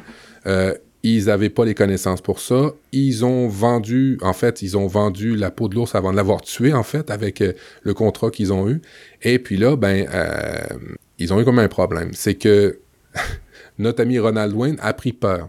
Il a vraiment pris peur de cette situation-là parce que euh, il, dit que ben lui, euh, il était pas à l'aise à, aller de l'avant. Puis on se rappelle, dans les années 70, 5 000 dollars ou 25 000 dollars, c'était des très, très grosses sommes pour eux à l'époque. Et euh, ça, va pas bien pour lui. Parallèlement à ça... Ouais, c'est ça. Parallèlement à ça, Steve Jobs, ben, il demande un prêt pour aller chercher euh, les, les, les, pièces dont il a besoin. Il convainc des fournisseurs de y faire des crédits sur euh, des, des, des, pièces qu'ils vont avoir, puis il s'endette. Et puis là, et puis là Wayne prend vraiment peur parce que euh, euh, lui, ben, il y a une famille, il y a une maison, il y a tout ça à faire vivre. Alors, il décide euh, de, de, se séparer et de reprendre le 10% de capital qu'il avait mis à l'époque de la compagnie. Alors, première grave erreur, le 12 avril, c'est pas très longtemps après la signature du premier contrat. Le premier contrat, je vous rappelle, c'était le contrat de partenariat était le 1er avril 76. Oh là là. le, le 12 avril, soit de deux semaines après la création d'Apple, Wayne quitte le bateau euh, parce qu'il est pas très confiant de ce qui arrive. En deux semaines, il, il, voit une compagnie qui devait faire des circuits imprimés qui se retrouve à vendre des ordinateurs, qui a pas d'argent, qui commence à contracter des prêts et ainsi de suite un peu partout. Euh, il renonce alors à son, euh, euh il, renonce à, à son 10% de, de, en fait, comment c'est écrit, c'est il renonce alors à son intéressement de 10% pour un paiement unique de 800 dollars. C'est-à-dire ah que C'est-à-dire qu'au lieu d'avoir 10% de la compagnie, il dit ben, regardez les gars, les deux Steve, donnez-moi 800 dollars, on n'en parle plus, on ratifie, un, on ratifie un contrat ensemble et je quitte le navire et ça finit là. Parce que lui, il a vraiment, il a vraiment pris peur. Alors, contrairement aux deux autres fondateurs âgés de 21 et 25 ans, euh, il était le seul euh, vers qui les créanciers seraient tournés s'il y avait eu vraiment des problèmes. Euh, puis c'était pensable qu'il y ait des problèmes à cette époque-là. Euh, je vous dis, on est en 1976, c'est pas le Steve qu'on connaît de, cette époque-là. Et puis euh, le, le, modèle d'affaires était tout autre de ce qu'ils ce qu'ils avaient promis à Ronald Wayne. Alors ça, c'est la première grave erreur qu'a fait Ronald Wayne. Mais c'est pas la c'est pas la seule erreur qu'il aura fait dans l'histoire, ce Ronald-là. il, s'est connu, cette histoire-là, dans la Silicon Valley, que le gars a laissé 10% de la valeur de la compagnie pour un chèque de 800 dollars. Aujourd'hui, je vous rappelle, c'est plus d'une valorisation de 1000 milliards de dollars Apple maintenant. Ouais, C'est-à-dire qu'il aurait... les doigts. ouais, il, carrément. Mais il, s'est pas arrêté à cette gaffe-là. Dans les années 90, au début des années 90, euh, Wayne y a vendu l'accord initial qu'il avait signé avec les deux Steve en 1976. Il l'a vendu 500 dollars. En 2011, juste ce contrat-là a été revendu aux enchères 1,6 million de dollars. Alors, euh, l'histoire, l'histoire a, su nous dire par, le, par après que, ben, Wayne, il, il a vécu comme ça, mais il a tout, il, a jamais eu de produit Apple en plus. Il, a gardé rancœur. Et puis, euh, lors d'une une conférence à Brington, euh, il s'est fait offrir un iPad 2. C'était pas, euh, c'était pas un gros MacBook. Il s'est fait au, moins offrir un iPad 2 parce que il, est quand même mythique dans l'histoire d'Apple. C'est le gars qui aura fait la les deux, ben, la, la, plus grosse gaffe en fait de l'industrie, je pense, euh, dans, dans, dans cette histoire-là. Mais c'est fou, hein, parce qu'en fait, euh, tu vois, pour la première gaffe qu'il a fait, c'est que tu dis, euh, tu as dit, il était le seul à posséder des biens saisissables. Ouais, ouais. Donc en fait, quand t'as rien à perdre, bah, t'as peur de rien en fait. Et c'est ça qui est, qui est fou dans cette histoire, je trouve, c'est que c'est vrai que quand t'as des choses à perdre, bah, t'es frileux quoi. Quand t'as ta maison, ta voiture, euh, ta, ta, famille à nourrir et tout ça, mhm, et puis mhm. même, euh, faut justifier aussi auprès de son conjoint euh, les choix qu'on fait. Enfin, c'est, moi je me suis, quand j'ai lu ça, je me suis tout dit, mais sa femme, elle, elle a dû, enfin, il a dû subir des pressions incroyables quoi. Et du coup, mais c'est sûr que s'il était comme les deux, comme les deux Steve, bah, il avait rien à perdre, donc il serait milliardaire. Mm. Ouais, mais, mais, mais rappelle-toi, il faut comprendre le contexte de cette histoire-là. On rit de, on rit de, de, de, de, Wayne, mais euh, dans les faits, là, il fait un contrat avec deux jeunes de 20 ans euh, qui sont un peu fou fou fou, qui lui promettent d'aller vendre des cartes, des, des, des cartes, des cartes mères pour 50 dollars alors que ça va coûter juste 25 dollars à produire. Et puis il se rend compte euh, deux semaines après qu'il a un contrat de 25 000 dollars. À l'époque, c'était peut-être, je sais pas moi, 250 000 euros. Mm. Euh, pensez à ça, là. Fait que c'est sûr que, a posteriori, on peut rire un peu de, de, la situation, puis on peut dire, ah, quel con, et ainsi de suite. Mais non. Il y a vraiment eu un contexte dans ces deux semaines-là où il a vu deux Steve euh, prendre des contrats pour des affaires qu'ils connaissaient pas, euh, garantir des choses qu'ils pouvaient pas garantir, des prix, des ci, des ça, prendre des, prêts un peu partout. C'est sûr qu'on peut rire de, de, M. Ronald Wayne a posteriori, mais bon, comme tu dis, quand on a quand on a quelque chose à perdre, ben des fois on fait peut-être pas des choix. Euh, puis en même temps, il y, en a qu'un dans la vie, un, un, Ronald Wayne. Combien d'autres ont fait des bons choix au bon moment comme lui, mais lui, ben, la compagnie vaut 1000 milliards de dollars maintenant. Mm. Ben oui, mais Ouais, c'est non mais c'est on se moque pas méchamment hein, mais non non mais c'est vrai que passer à côté d'une occasion comme ça. Bref. Après je sais pas, ça serait intéressant de savoir ce qu'il en pense aujourd'hui et peut-être qu'il a, ah, peut-être qu'il a réussi ailleurs euh, dans d'autres boîtes hein. peut-être qu'il est resté chez Atari, je sais pas, j'ai pas regardé sa, sa bio. Ah, j'ai pas j'ai pas vérifié sa bio, je, je, vais je vais vous en donner des nouvelles. On va y aller un peu dans les, euh, dans nouveautés. Moi, ben toi, tu as eu un iPhone X, un iPhone 10R. Euh, ben moi, euh, il y a pas longtemps, j'ai acheté un HomePod. J'en suis très, très, très satisfait. Puis je voulais vous faire, un, petit retour. Toi, avant l'émission, quand je t'ai dit j'ai acheté un HomePod, tu m'as dit ouais, c'est pas du tout le genre de produit que j'achèterais. Et puis tu m'as laissé un peu sur ma faim, sur mon appétit en disant ben je vais t'en parler pendant l'émission. C'est pas le genre de produit que t'aimes, toi, Audrey? Ben, en fait, euh, alors déjà, dis-nous, c'est qu'est-ce que c'est un HomePod? Oui, bah oui, ouais, c'est ça. Alors, un HomePod, c'est un, un, haut-parleur euh, pour, euh, pour, pour la musique. Avant tout, faut pas le voir comme un assistant personnel. faut vraiment le voir pour comme un haut-parleur pour la musique. Un haut-parleur de très, très bonne qualité. s'accompagne de, du HomePod une Siri. Hein, si vous connaissez un peu les assistants personnels d'Apple, euh, vous pouvez avoir Siri sur le HomePod. Alors, à partir de Siri, après ça, une espèce d'intelligence à ce haut-parleur-là. Alors, vous avez la bonne musique, mais en plus de ça, vous avez une notion d'intelligence. Et une fois que vous avez Siri euh, d'intégrer là-dessus, ben, vous pouvez faire toutes sortes d'actions comme si vous avez de la domotique euh, dans la maison ou des ampoules intelligentes, vous pouvez demander à Siri de les allumer. Vous pouvez mettre des minuteurs pour la cuisine. Ça paraît stupide, mais c'est super intéressant. Puis je vais vous dire comment moi je l'utilise au niveau des minuteurs, parce que vous pouvez les nommer, hein, vos minuteurs, puis Siri peut vous les donner, vous peut vous dire des choses à partir d'un minuteur. Fait que ça, c'est vraiment cool. Euh, vous pouvez aussi ben, euh, euh enregistrer des SMS, envoyer des SMS, prendre des appels. Vous pouvez faire plusieurs trucs à partir de Siri. Euh, vous pouvez faire certaines recherches, certains calculs, euh, des choses où des fois vous avez besoin de votre téléphone pour faire un petit calcul ou des trucs comme ça, mais que ben vous n'avez pas besoin de le faire parce que vous avez Siri à côté de vous. Alors c'est un haut-parleur avant tout pour la musique, mais ça s'accompagne de Siri en plus, et franchement, la qualité est ahurissante. Euh, pour, recul, j'ai eu euh, deux haut-parleurs, un, de Apple et un de chez Amazon, et euh, dans les deux cas, en fait, celui d'Amazon, il était en anglais, fait ça allait plutôt mal entre lui et moi, c'était Alexa. Et puis celui de Google, euh, ben, c'était pas le, format avec haute qualité du son. Mais dans les, dans les trois, je vous avoue que, ben, je suis un peu fanboy peut-être, mais je préfère de loin celui de, de, chez Apple parce que il s'assume. C'est vraiment un haut-parleur pour faire de la musique et la musique, la qualité est écœurante. Très bonne, en fait. Ah, Alors, écœurant, chez toi, ça veut dire très bon. Oui, oui c'est ça. c'est écœurant dans le sens, c'est très bon. C'est pour ça que je me suis surpris aussitôt après.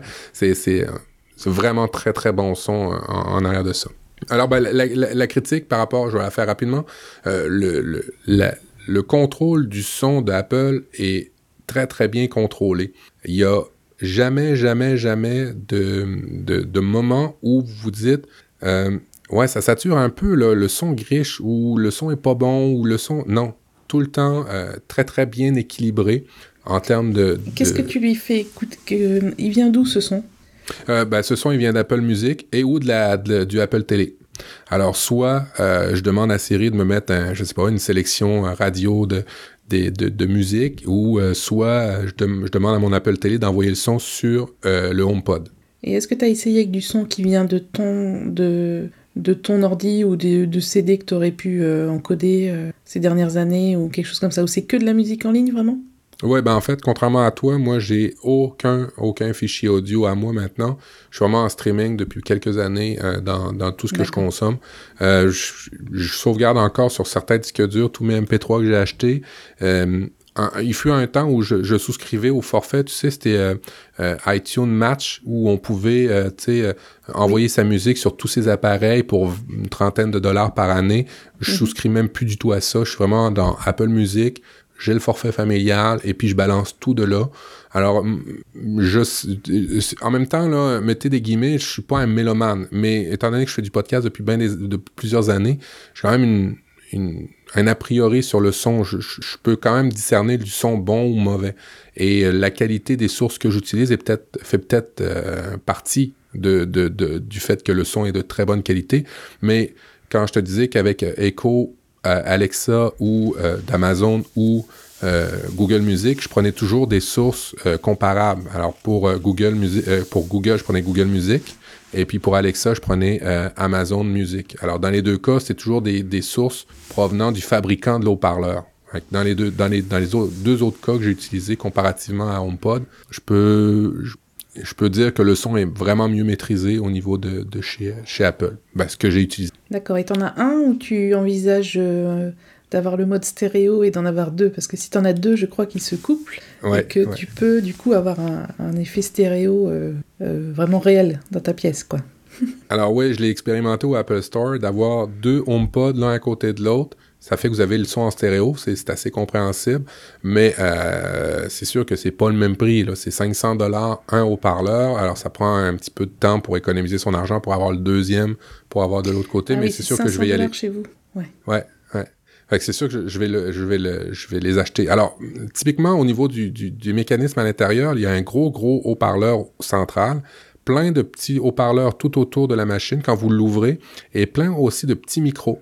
À quoi servent tous ces micros-là? Il y en a six ou huit, en tout cas, il y en a plus que, il y en a plusieurs.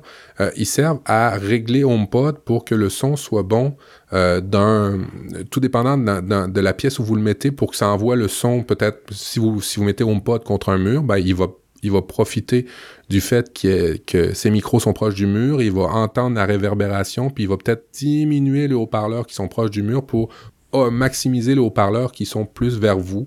Et, ce qui fait que c'est un haut-parleur intelligent. Puis c'est pour ça que je vous dis que c'est le son qui est avant tout le plus important pour lui.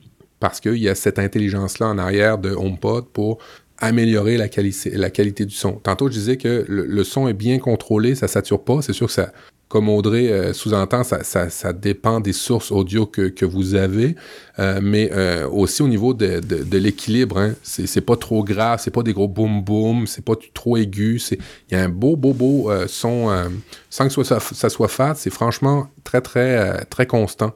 Alors, euh, puis ça s'adapte assez bien avec la musique que vous écoutez. En tout cas, que les styles que j'écoute, parce que je suis assez éclectique dans mes choix. Euh, il, y a un, il y a un YouTuber, euh, Pepe Garcia, il s'appelle, je sais pas si tu le connais. Oui. Il fait des vidéos techno. Moi, il me donne la, il me file la banane à chaque fois parce que je, rigole quand je regarde ses vidéos. Enfin, je, il a une, une joie communicative incroyable, cet homme. Et puis, il a fait le test du HomePod et j'ai trouvé, enfin, il, bon, il est très très calé sur la techno, donc enfin la technologie du moins, et sur l'audio. Donc, il a vraiment un super test. Bah ouais. Vraiment, au niveau du son, il a dit que c'était incroyable, quoi. Ouais. ouais. Hein, alors, au niveau du son, c'est vraiment chouette pour, euh, pour tous ces aspects-là. Euh, c'est sûr qu'avec deux, c'est le son est vraiment euh, vraiment supérieur. vous, pourrez le tester dans les dans un Apple Store si vous avez la chance d'en avoir deux appairés ensemble. Euh, je sais pas si on peut en mettre 3, 4, 5, mais on rendu là, il faut avoir l'argent pour le faire, mais euh, c'est vraiment franchement chouette. En tous les cas, tous les cas, d'en avoir au moins un. Euh, évidemment, c'est le paradis quand vous êtes dans l'écosystème Apple parce que moi j'ai Apple Music, j'ai pas j'ai pas Spotify, ce qui fait que j'ai juste à lui demander ben peux-tu me mettre de la musique joyeuse, puis il va me partir d'une playlist ou une radio de musique joyeuse? Alors ça, ça va bien, mais c'est vraiment pas du tout compatible avec des gens qui auraient du Spotify ou qui auraient du Deezer ou des choses comme ça. Fait que ça, c'est un aspect négatif. Si vous n'êtes pas dans l'écosystème Apple, pensez pas à acheter un, HomePod. Si vous n'avez pas un iPhone, pensez pas à acheter un HomePod. Il faut vraiment que ça parte des sources, euh, que vous soyez vraiment dans l'écosystème Apple. Oui, si tu as un Mac, euh, tu peux t'en servir comme enceinte. Euh, oui, si tu as un Mac, ça suffit pour... Oui. Alors évidemment, il y a, des petits défauts. Euh, depuis la nouvelle version d'iOS 12, moi quand je l'ai acheté, il n'y avait pas iOS 12. Alors j'avais du français de France. J'étais obligé d'utiliser le français de France euh, pour, pour qu'ils me reconnaissent. Euh, il fallait, il a fallu que je passe mon iPhone en français de France, mon iPad, il fallait que je passe tout le monde Siri en français de France. Bon, c'était pas, j'ai pas eu de gros problèmes par rapport à ça, mais il y a des certaines fonctionnalités qui, qui, qui pas. En plus de ça, avant, j'avais pas les SMS, les appels téléphoniques directement à partir de HomePod, mais maintenant tout est réglé. Français Canada est arrivé euh, et toutes sortes de fonctionnalités sont arrivées à partir d'iOS 12 euh, euh, pour envoyer des trucs. Quand, tu parles des SMS, ça veut dire que par exemple, tu reçois un SMS sur ton iPhone et tu dis et ton, ton HomePod te le lit? Oui, c'est ça. Tu dis Siri, peux-tu me lire? Ah ben je, vais faire attention. Oui, il faut que tu lui demandes, Ouais, tu, peux-tu me lire mon dernier SMS que j'ai reçu? Et puis là, il va te le lire, il n'y a, aucun souci. Il faut faire attention, là, de par la nature du produit, euh, c'est sûr que si une personne mal intentionnée arrive chez vous, elle commence à avoir de l'information. Euh, c'est ça, on, s'en sort pas, hein, que ce soit euh, n'importe quel assistant vocaux, ça va toujours être ça, cette problématique-là. Mais une fois que vous avez une maison bien sécurisée, il n'y a pas, y a pas d'enjeu. Par contre, il y a un mode sécurisé qui bloque certaines actions de Siri sur HomePod un peu plus sensibles. Alors ça, ils ont compris cet aspect-là. Ça, c'est vraiment chouette. Bon, je vous donnais un petit truc, euh, je, voulais vous donner un petit truc qui est vraiment chouette euh, au niveau des usages de HomePod avec Siri. C'est que Siri, euh, vous pouvez lui demander de créer des alarmes. Alors, tout de suite, ça paraît con de dire crée-moi une alarme de trois minutes pour les œufs qui sont en train de bouillir. Oui, vous pouvez faire ça, mais vous pouvez aussi nommer les alarmes, puis en mettre plusieurs dans HomePod. Typiquement, moi le matin, j'en ai une qui démarre du lundi au vendredi, qui dit à une certaine heure, mon fils s'appelle Mathis. Mathis, prépare-toi pour aller à l'école. Mathis, prépare-toi pour aller à l'école. Alors, la minute qu'il joue ou qu'il fait des choses, il est obligé d'aller se lever, d'appuyer sur le sur euh, sur HomePod pour aller faire ses choses. Alors, vous pouvez nommer des alarmes, ce qui fait qu'en bout de ligne, ça va nommer des actions. Là, typiquement, j'étais en train de cuire un pain avant l'émission, et puis, euh, ben, il y avait un certain un certain temps à respecter sur la cuisson de ce pain-là. Alors, j'ai dit à ma conjointe, j'ai dit à HomePod, de dire à ma conjointe de sortir le pain à telle heure. Alors quand ça a sonné, ça a dit euh, euh, le nom de ma conjointe et il est temps de sortir le pain. Il est temps de sortir le pain. Vous voyez, ça fait des rappels un peu plus intelligents que juste sonner. D'accord, donc c'est alors et est-ce que tu peux avec euh, donc le HomePod il fonctionne je pose des questions parce que j'ai pas testé et j'en ai pas il fonctionne donc sous iOS 12 il n'a pas son propre système euh, je, sais pas. WatchOS ou, ou Apple tvOS enfin il, il, fonctionne avec iOS 12 alors. Enfin iOS du moins moi, quand je l'ai mis à jour, oui, il faut aller dans les réglages de. Ben, pour pouvoir accéder à ces informations-là, c'est là où ça, ça devient un petit peu euh, déconcertant. C'est qu'il faut aller dans l'application domicile de votre téléphone. Et puis là, vous pouvez aller dans les réglages. Et puis c'est à partir de là où vous pouvez le mettre à jour. Alors oui, c'est une version de, de je pense qu'il appelle iOS, je vais vérifier, version, il c'est même pas un nom, hein, c'est marqué version ah 12.1. Donc il faut absolument un iPhone pour, euh, pour le, le paramétrer. Absolument. absolument. Si t'as qu'un Mac, tu peux pas. Oui, exactement. C'est, le, principe. Euh, avec les, nouveaux Mac, je pense que oui, parce qu'il y a l'application domicile hein, sur euh, macOS maintenant. Ah oui, sur Mojave, oui. Mojave, vous pouvez, euh, vous pouvez mettre à jour et je vais vérifier. Puis oui, c'est ça. On a exactement les mêmes applications que sur iPhone. Fait typiquement, mm-hmm. j'imagine qu'on peut, avec Mojave, la, dernière version de, de macOS, mettre ça à jour à partir de votre Mac ou de votre iPad. Mm. On vérifiera sur le site d'Apple, mais Ouais, d'accord. Et donc, est-ce que tu peux, parce qu'il y avait une polémique euh, quand le HomePod est sorti, c'est qu'on ne pouvait pas mettre plusieurs minuteurs en même temps, alors que Alexa ou Google le faisaient. Euh, non, moi je vous dis que j'en ai plus. Non, non, j'en ai plusieurs minuteurs. Hein. Euh, euh, ah, non, dans des alarmes. T'as des alarmes? C'est ça, moi j'ai des alarmes, mais j'ai plusieurs alarmes en même temps. Je sais pas si c'est le principe de minuteur aussi, mais vous pouvez en rajouter autant que vous voulez dans, dans HomePod, dans les alarmes. Mais ah j'ai jamais. J'ai jamais dit, bon, ben, par moi trois minutes pour les œufs, puis après ça, par moi euh, cinq minutes pour tel truc. Ça, j'ai jamais essayé. Ça fait que je peux pas répondre à ta polémique, mais euh, je peux, les alarmes, on peut en mettre autant qu'on veut. Hmm. Ouais, c'est ça. Faudra que tu essayes. Exact. Non, parce que ça avait été vraiment pointé du doigt. Genre, il y a que un, une critique à faire sur le pod, c'est ça. On peut pas faire accumuler euh, des différents minuteurs, genre 6 minutes pour les œufs mollets, 10 minutes pour le riz. voilà. Apparemment, ils savaient pas gérer plusieurs minuteurs en même temps. Bon, en même temps, euh, je vous le dis au départ, vous achetez HomePod pour une qualité de son. Si vous êtes dans l'écosystème Apple, c'est vraiment le produit qu'il faut que vous achetiez. Si vous achetez HomePod pour avoir des minuteurs, juste HomePod pour avoir des minuteurs, ben vous êtes un peu nunuche. Faut aller vous acheter un minuteur dans une boutique pas très chère à 2-3 euros, puis ça va finir là. je pense que c'est les mauvaises langues qui avaient trouvé que cet argument-là contre, contre le HomePod. Par contre, euh, est-ce que tu peux me confirmer qu'il n'a pas d'entrée euh, son? Il n'y a pas de prise? Euh, alors, alors c'est, ça, c'est euh, déconcertant aussi, c'est que vous, avez HomePod, vous le sortez de son emballage, il y a juste un fil, il n'y a aucune entrée, il n'y a rien du tout. Vous le branchez dans le courant, et après ça, quand vous mettez, en tout cas, moi, quand je l'ai configuré la première fois, j'avais mon iPhone dans les mains, il apparaît un peu comme les AirPods, il apparaît directement dans votre écran. Salut, c'est HomePod, on va commencer la configuration. Et c'est vraiment ultra rapide à configurer HomePod. Pour vrai, c'est c'est déconcertant de simplicité. Euh, moi qui travaille un peu en, sécurité, des fois, ça, me pose des... J'ai des légers questionnements, mais quand on sait que toutes les, les, restrictions que, que, Apple peut avoir dans ses produits, on, on est plutôt confiant. Alors, si vous n'êtes pas technophile ou techno ou quoi que ce soit, c'est vraiment beaucoup plus simple euh, à configurer que, exemple, Sonos ou Sonos, les, les enceintes Sonos pour le son, c'est une autre compagnie. Euh, faut avoir une application sur son iPhone, faut après ça se promener un peu partout dans la maison avec son iPhone pour qu'il pour qu'il euh, euh il y a juste le son pour qu'il soit d'une très bonne qualité, alors que HomePod le fait automatiquement, lui. Et la configuration se fait super rapidement. Pas besoin d'application, pas besoin de rien. Tout est déjà dans l'iPhone. Mm. Oui, ça, c'est, pas étonnant qu'Apple ait simplifié ça. Moi, j'ai une enceinte. Euh, c'est pour ça que je parlais de prise, parce que moi, j'ai une, mm, une enceinte euh, Philips, je crois, qui a quelques années déjà, mais qui fonctionne en AirPlay, mais qui est reliée, euh, qui me sert pour la télévision aussi, via une prise jack. Donc, c'est pour ça que je demandais. Euh, et en fait, euh, le pire de cette enceinte AirPlay, c'est qu'il y a eu une appli pendant un certain temps et il n'y en a plus. Et donc, du coup, ben, pour la, pour, si je change mon Wi-Fi, euh, pour la configurer, c'est hyper compliqué, quoi. Enfin, c'était déjà compliqué avec l'appli, alors c'est là où les, où les fabricants ont vraiment des gros, gros efforts à faire au niveau de, la, mise en place de leurs produits, parce que tu achètes juste une enceinte et pour pouvoir écouter le son que tu as sur ton téléphone, euh, tu en as pour une heure à régler tout ça. C'est bah, voilà, Apple, ils se distinguent aussi beaucoup avec ça, avec la simplicité d'utilisation euh, dès le départ en fait de leurs produits, quoi. Oui, tout à fait. Puis c'est pas leur première, euh, leur première euh, incursion dans, dans, le son, dans, en fait, des haut-parleurs. Tu sais, je t'en avais parlé, puis tu m'avais parlé de, de l'application Mac Tracker, qui est une application, si vous êtes fan de, d'Apple, c'est l'application qu'Audrey m'a, m'a, m'a, m'a recommandé, qui est vraiment cool, où il y a la référence de tout, tout, tout, tous les produits.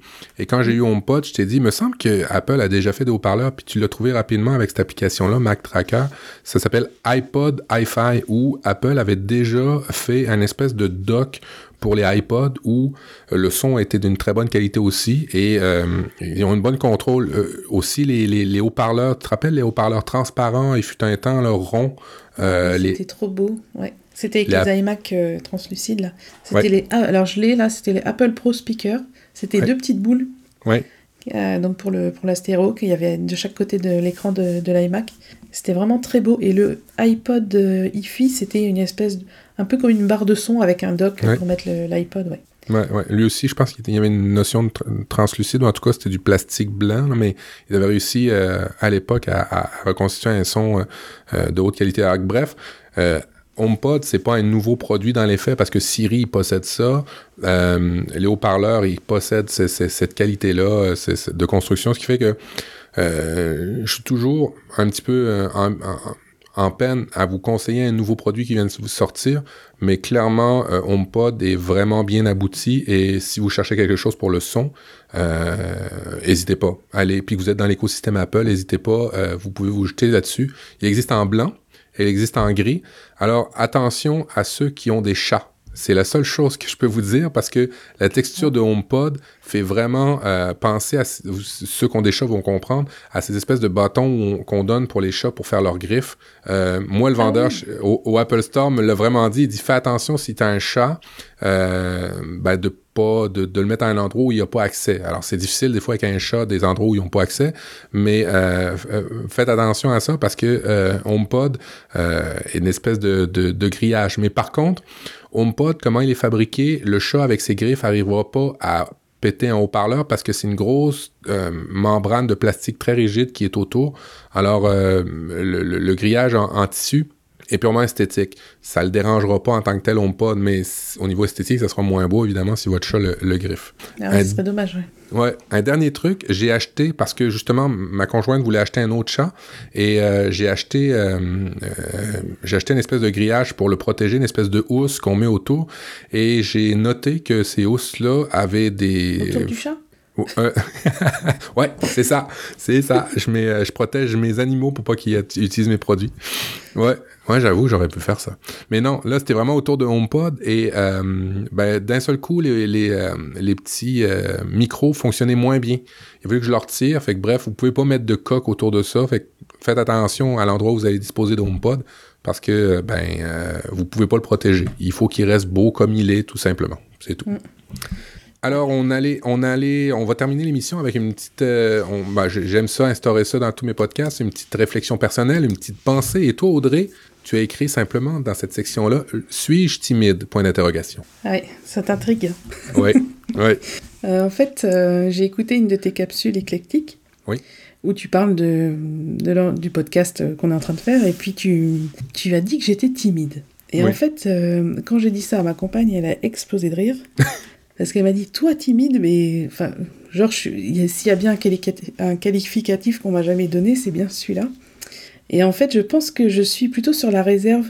Euh, euh, comment te dire ça?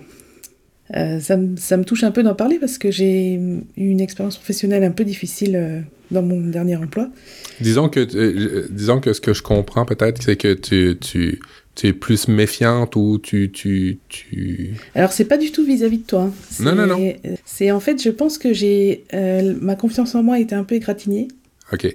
C'est ça. Et du coup, euh, quand je dois parler comme ça sans filer, puisqu'on enregistre en direct, euh, je suis un peu sur la réserve, c'est ça. Hmm. Mais en fait, je te remercie parce que je m'étais pas rendu compte que je dégageais ça, cette timidité. Et excuse-moi. Et ben, ça, t'a fait prendre conscience que euh, ta, garde, le fait que tu fasses attention plus à tes, tes relations avant d'être clairement transparente avec les gens, euh, ça pouvait être perçu comme de la timidité simplement. Ouais, je pense que c'est ça. Et puis en fait, euh, ouais, je pense que j'ai un peu perdu confiance en moi sur euh, que ce soit mes compétences par rapport à ce que je connais d'Apple ou voilà, ça, il y a eu un petit impact comme ça sur ma sur ma confiance en moi. Et grâce à ta réflexion, en fait, ben, ça fait plus, plus d'une semaine que j'ai réfléchi. ok. Et je te, ouais, et non, mais je te remercie vraiment parce qu'en fait, ça m'a fait prendre conscience de ça parce que je m'étais rendu compte qu'il y avait un truc tu vois, même quand je fais l'émission euh, iWeek, là, sur Watch, euh, je, suis un peu en retrait, quoi. Tu vois, je suis pas... Enfin, si, si un jour on se rencontre en vrai, euh, je suis carrément... Enfin, je suis sans filet, quoi. Je suis... j'ai quelque chose à dire, je le dis, tu vois. Alors qu'en fait, dès que je dois parler, là, en plus d'un sujet... Enfin, je veux dire, j'ai pas envie de raconter de bêtises non plus sur ce que je dis par rapport à mes connaissances sur Apple. et, et, du coup, en fait, c'est très bien en fait que tu aies remarqué ça parce que ça va me permettre de, de passer ce cap. Donc, merci Mathieu. Ben, ça fait. Ben, j'y suis pour rien. C'était ma perception. Mais ce qui fait que, un, peu, c'est l'idée de, de, de, Apple différemment, vous l'aurez compris. Euh, d'une part, ben, c'est de s'améliorer dans, dans plusieurs aspects. Moi, de vulgariser des trucs. Euh, Audrey, d'apprendre le podcast audio. T'en as déjà fait, je pense, vidéo. Euh, peut-être plus dans, l'audio, c'est différent. On pense c'est facile l'audio par rapport aux vidéos, mais pas du tout, du tout. C'est vraiment un autre, un autre univers. Et puis, ben, c'est ça fait partie de la magie. On apprend des auditeurs, on apprend des, euh, des chroniqueurs et ainsi de suite. Oui, et puis surtout, on est là, par exemple, ça fait 1h34 qu'on enregistre, on, on va pas couper, on va pas faire de montage. Euh. donc en fait, on est, euh, on est sans filet, alors que tu vois, moi, pendant 10 ans, j'ai écrit des articles sur Apple. je vérifiais mes sources, tout ce que je, tout ce que j'écrivais était vérifié. Là, si tu veux, quand on s'enregistre comme ça en audio, quand on participe à une émission, on, soit, peut pas soit... aller vérifier. On peut pas les vérifier en quelques secondes de nos, nos, nos, propos, quoi. Alors, alors je, je, vais t'expliquer ce qui, est, ce qui est la magie du podcast, c'est que euh, soit on connaît déjà les trucs et puis ben on les dit, ou soit on peut s'avancer puis quelqu'un va nous corriger dans les notes de l'émission, ce qui fait que ça va faire du contenu pour la prochaine émission. c'est ça. Ou alors vous, comme vous l'avez très bien fait déjà dans le pilote, euh, les auditeurs peuvent aussi nous corriger dans les commentaires euh, en disant c'est pas exactement ça, c'était plus ça. Parce qu'en fait, nous, on fait ça par plaisir. Hein. C'est vrai qu'on n'est pas des porte-parole d'Apple, on, on, fait ça uniquement par passion aussi. Hein. Donc on pourra se tromper, euh, ça arrivera certainement. Euh, ça, c'est évident. Bon, ben c'est cool. Alors, je vais vous laisser aussi avec une dernière, une, petite dernière pensée que j'ai ramassée, en fait, une autre citation de Steve Jobs, puis c'est en lien avec l'émission. the, great, the great thing in business are never done by one person. En fait, les grandes choses qui sont faites dans l'industrie sont jamais faites par juste une personne. C'est à peu près l'émission, c'est Apple différemment, on est deux personnes, puis vous êtes là, dans les auditeurs, pour nous aider à nous améliorer. Alors, ça boucle la boucle quand même de l'émission, qui a été quand même assez conséquente. Une minute 36 avec les, les génériques, on va tourner pas loin du deux heures. Euh, on va aller tout de suite dans la conclusion. Euh, je vous rappelle que vous devez nous aider à propager la bonne nouvelle de Apple différemment. Euh, comment vous pouvez le faire? Alors, ben, euh, du bouche à oreille, hein, c'est toujours ce qu'il y a de mieux pour les podcasts. Euh, idéalement, une, un 5 étoiles sur iTunes, ça va nous faire plaisir de relayer ça. ben, aussi, vous pouvez dans d'autres catalogues mettre des 5 étoiles, ça c'est cool. Vous pouvez aussi entrer en contact avec nous, avec Audrey. Euh, le meilleur moyen pour toi de rentrer en contact ou d'échanger, à part Apple différemment, euh, le, site, euh, ce serait quoi? Alors, ben, sur Twitter, déjà sur le Twitter de l'émission, donc at AppleDiff, AppleDiff, donc D-I-2-F, vous pouvez nous joindre. sinon, moi personnellement, bah, at Audrey underscore Coulot, C-O-U-L-E-A-U sur Twitter. Et puis sur mon site formationapple.fr. Il y a la page contact, les mails, enfin tout, tout ce qu'il faut. Et toi, Mathieu, on peut, on peut te joindre où? Ah oui, profduweb.com, p r o f d u w e b.com. Et puis tu fais bien de le noter. Euh, on a un site web, applediff.com, applediff.com, comme le Twitter, comme le disait Audrey, c'est parfait. On a un Facebook aussi. Oui, effectivement, on a tout ça. On, est, on, est, on commence à être un vrai podcast. Euh, on a maintenant une émission et un pilote. On est vraiment content. ouais. Ouais, c'est vraiment chouette. Alors, on vous souhaite un très bon mois de novembre. Rappelez-vous de manger des pommes parce qu'une pomme par jour éloigne le médecin pour toujours. Petit clin d'œil, c'est la saison. Et puis, on vous attend à le prochain enregistrement au mois de décembre. Allez, salut, ciao, ciao. À bientôt.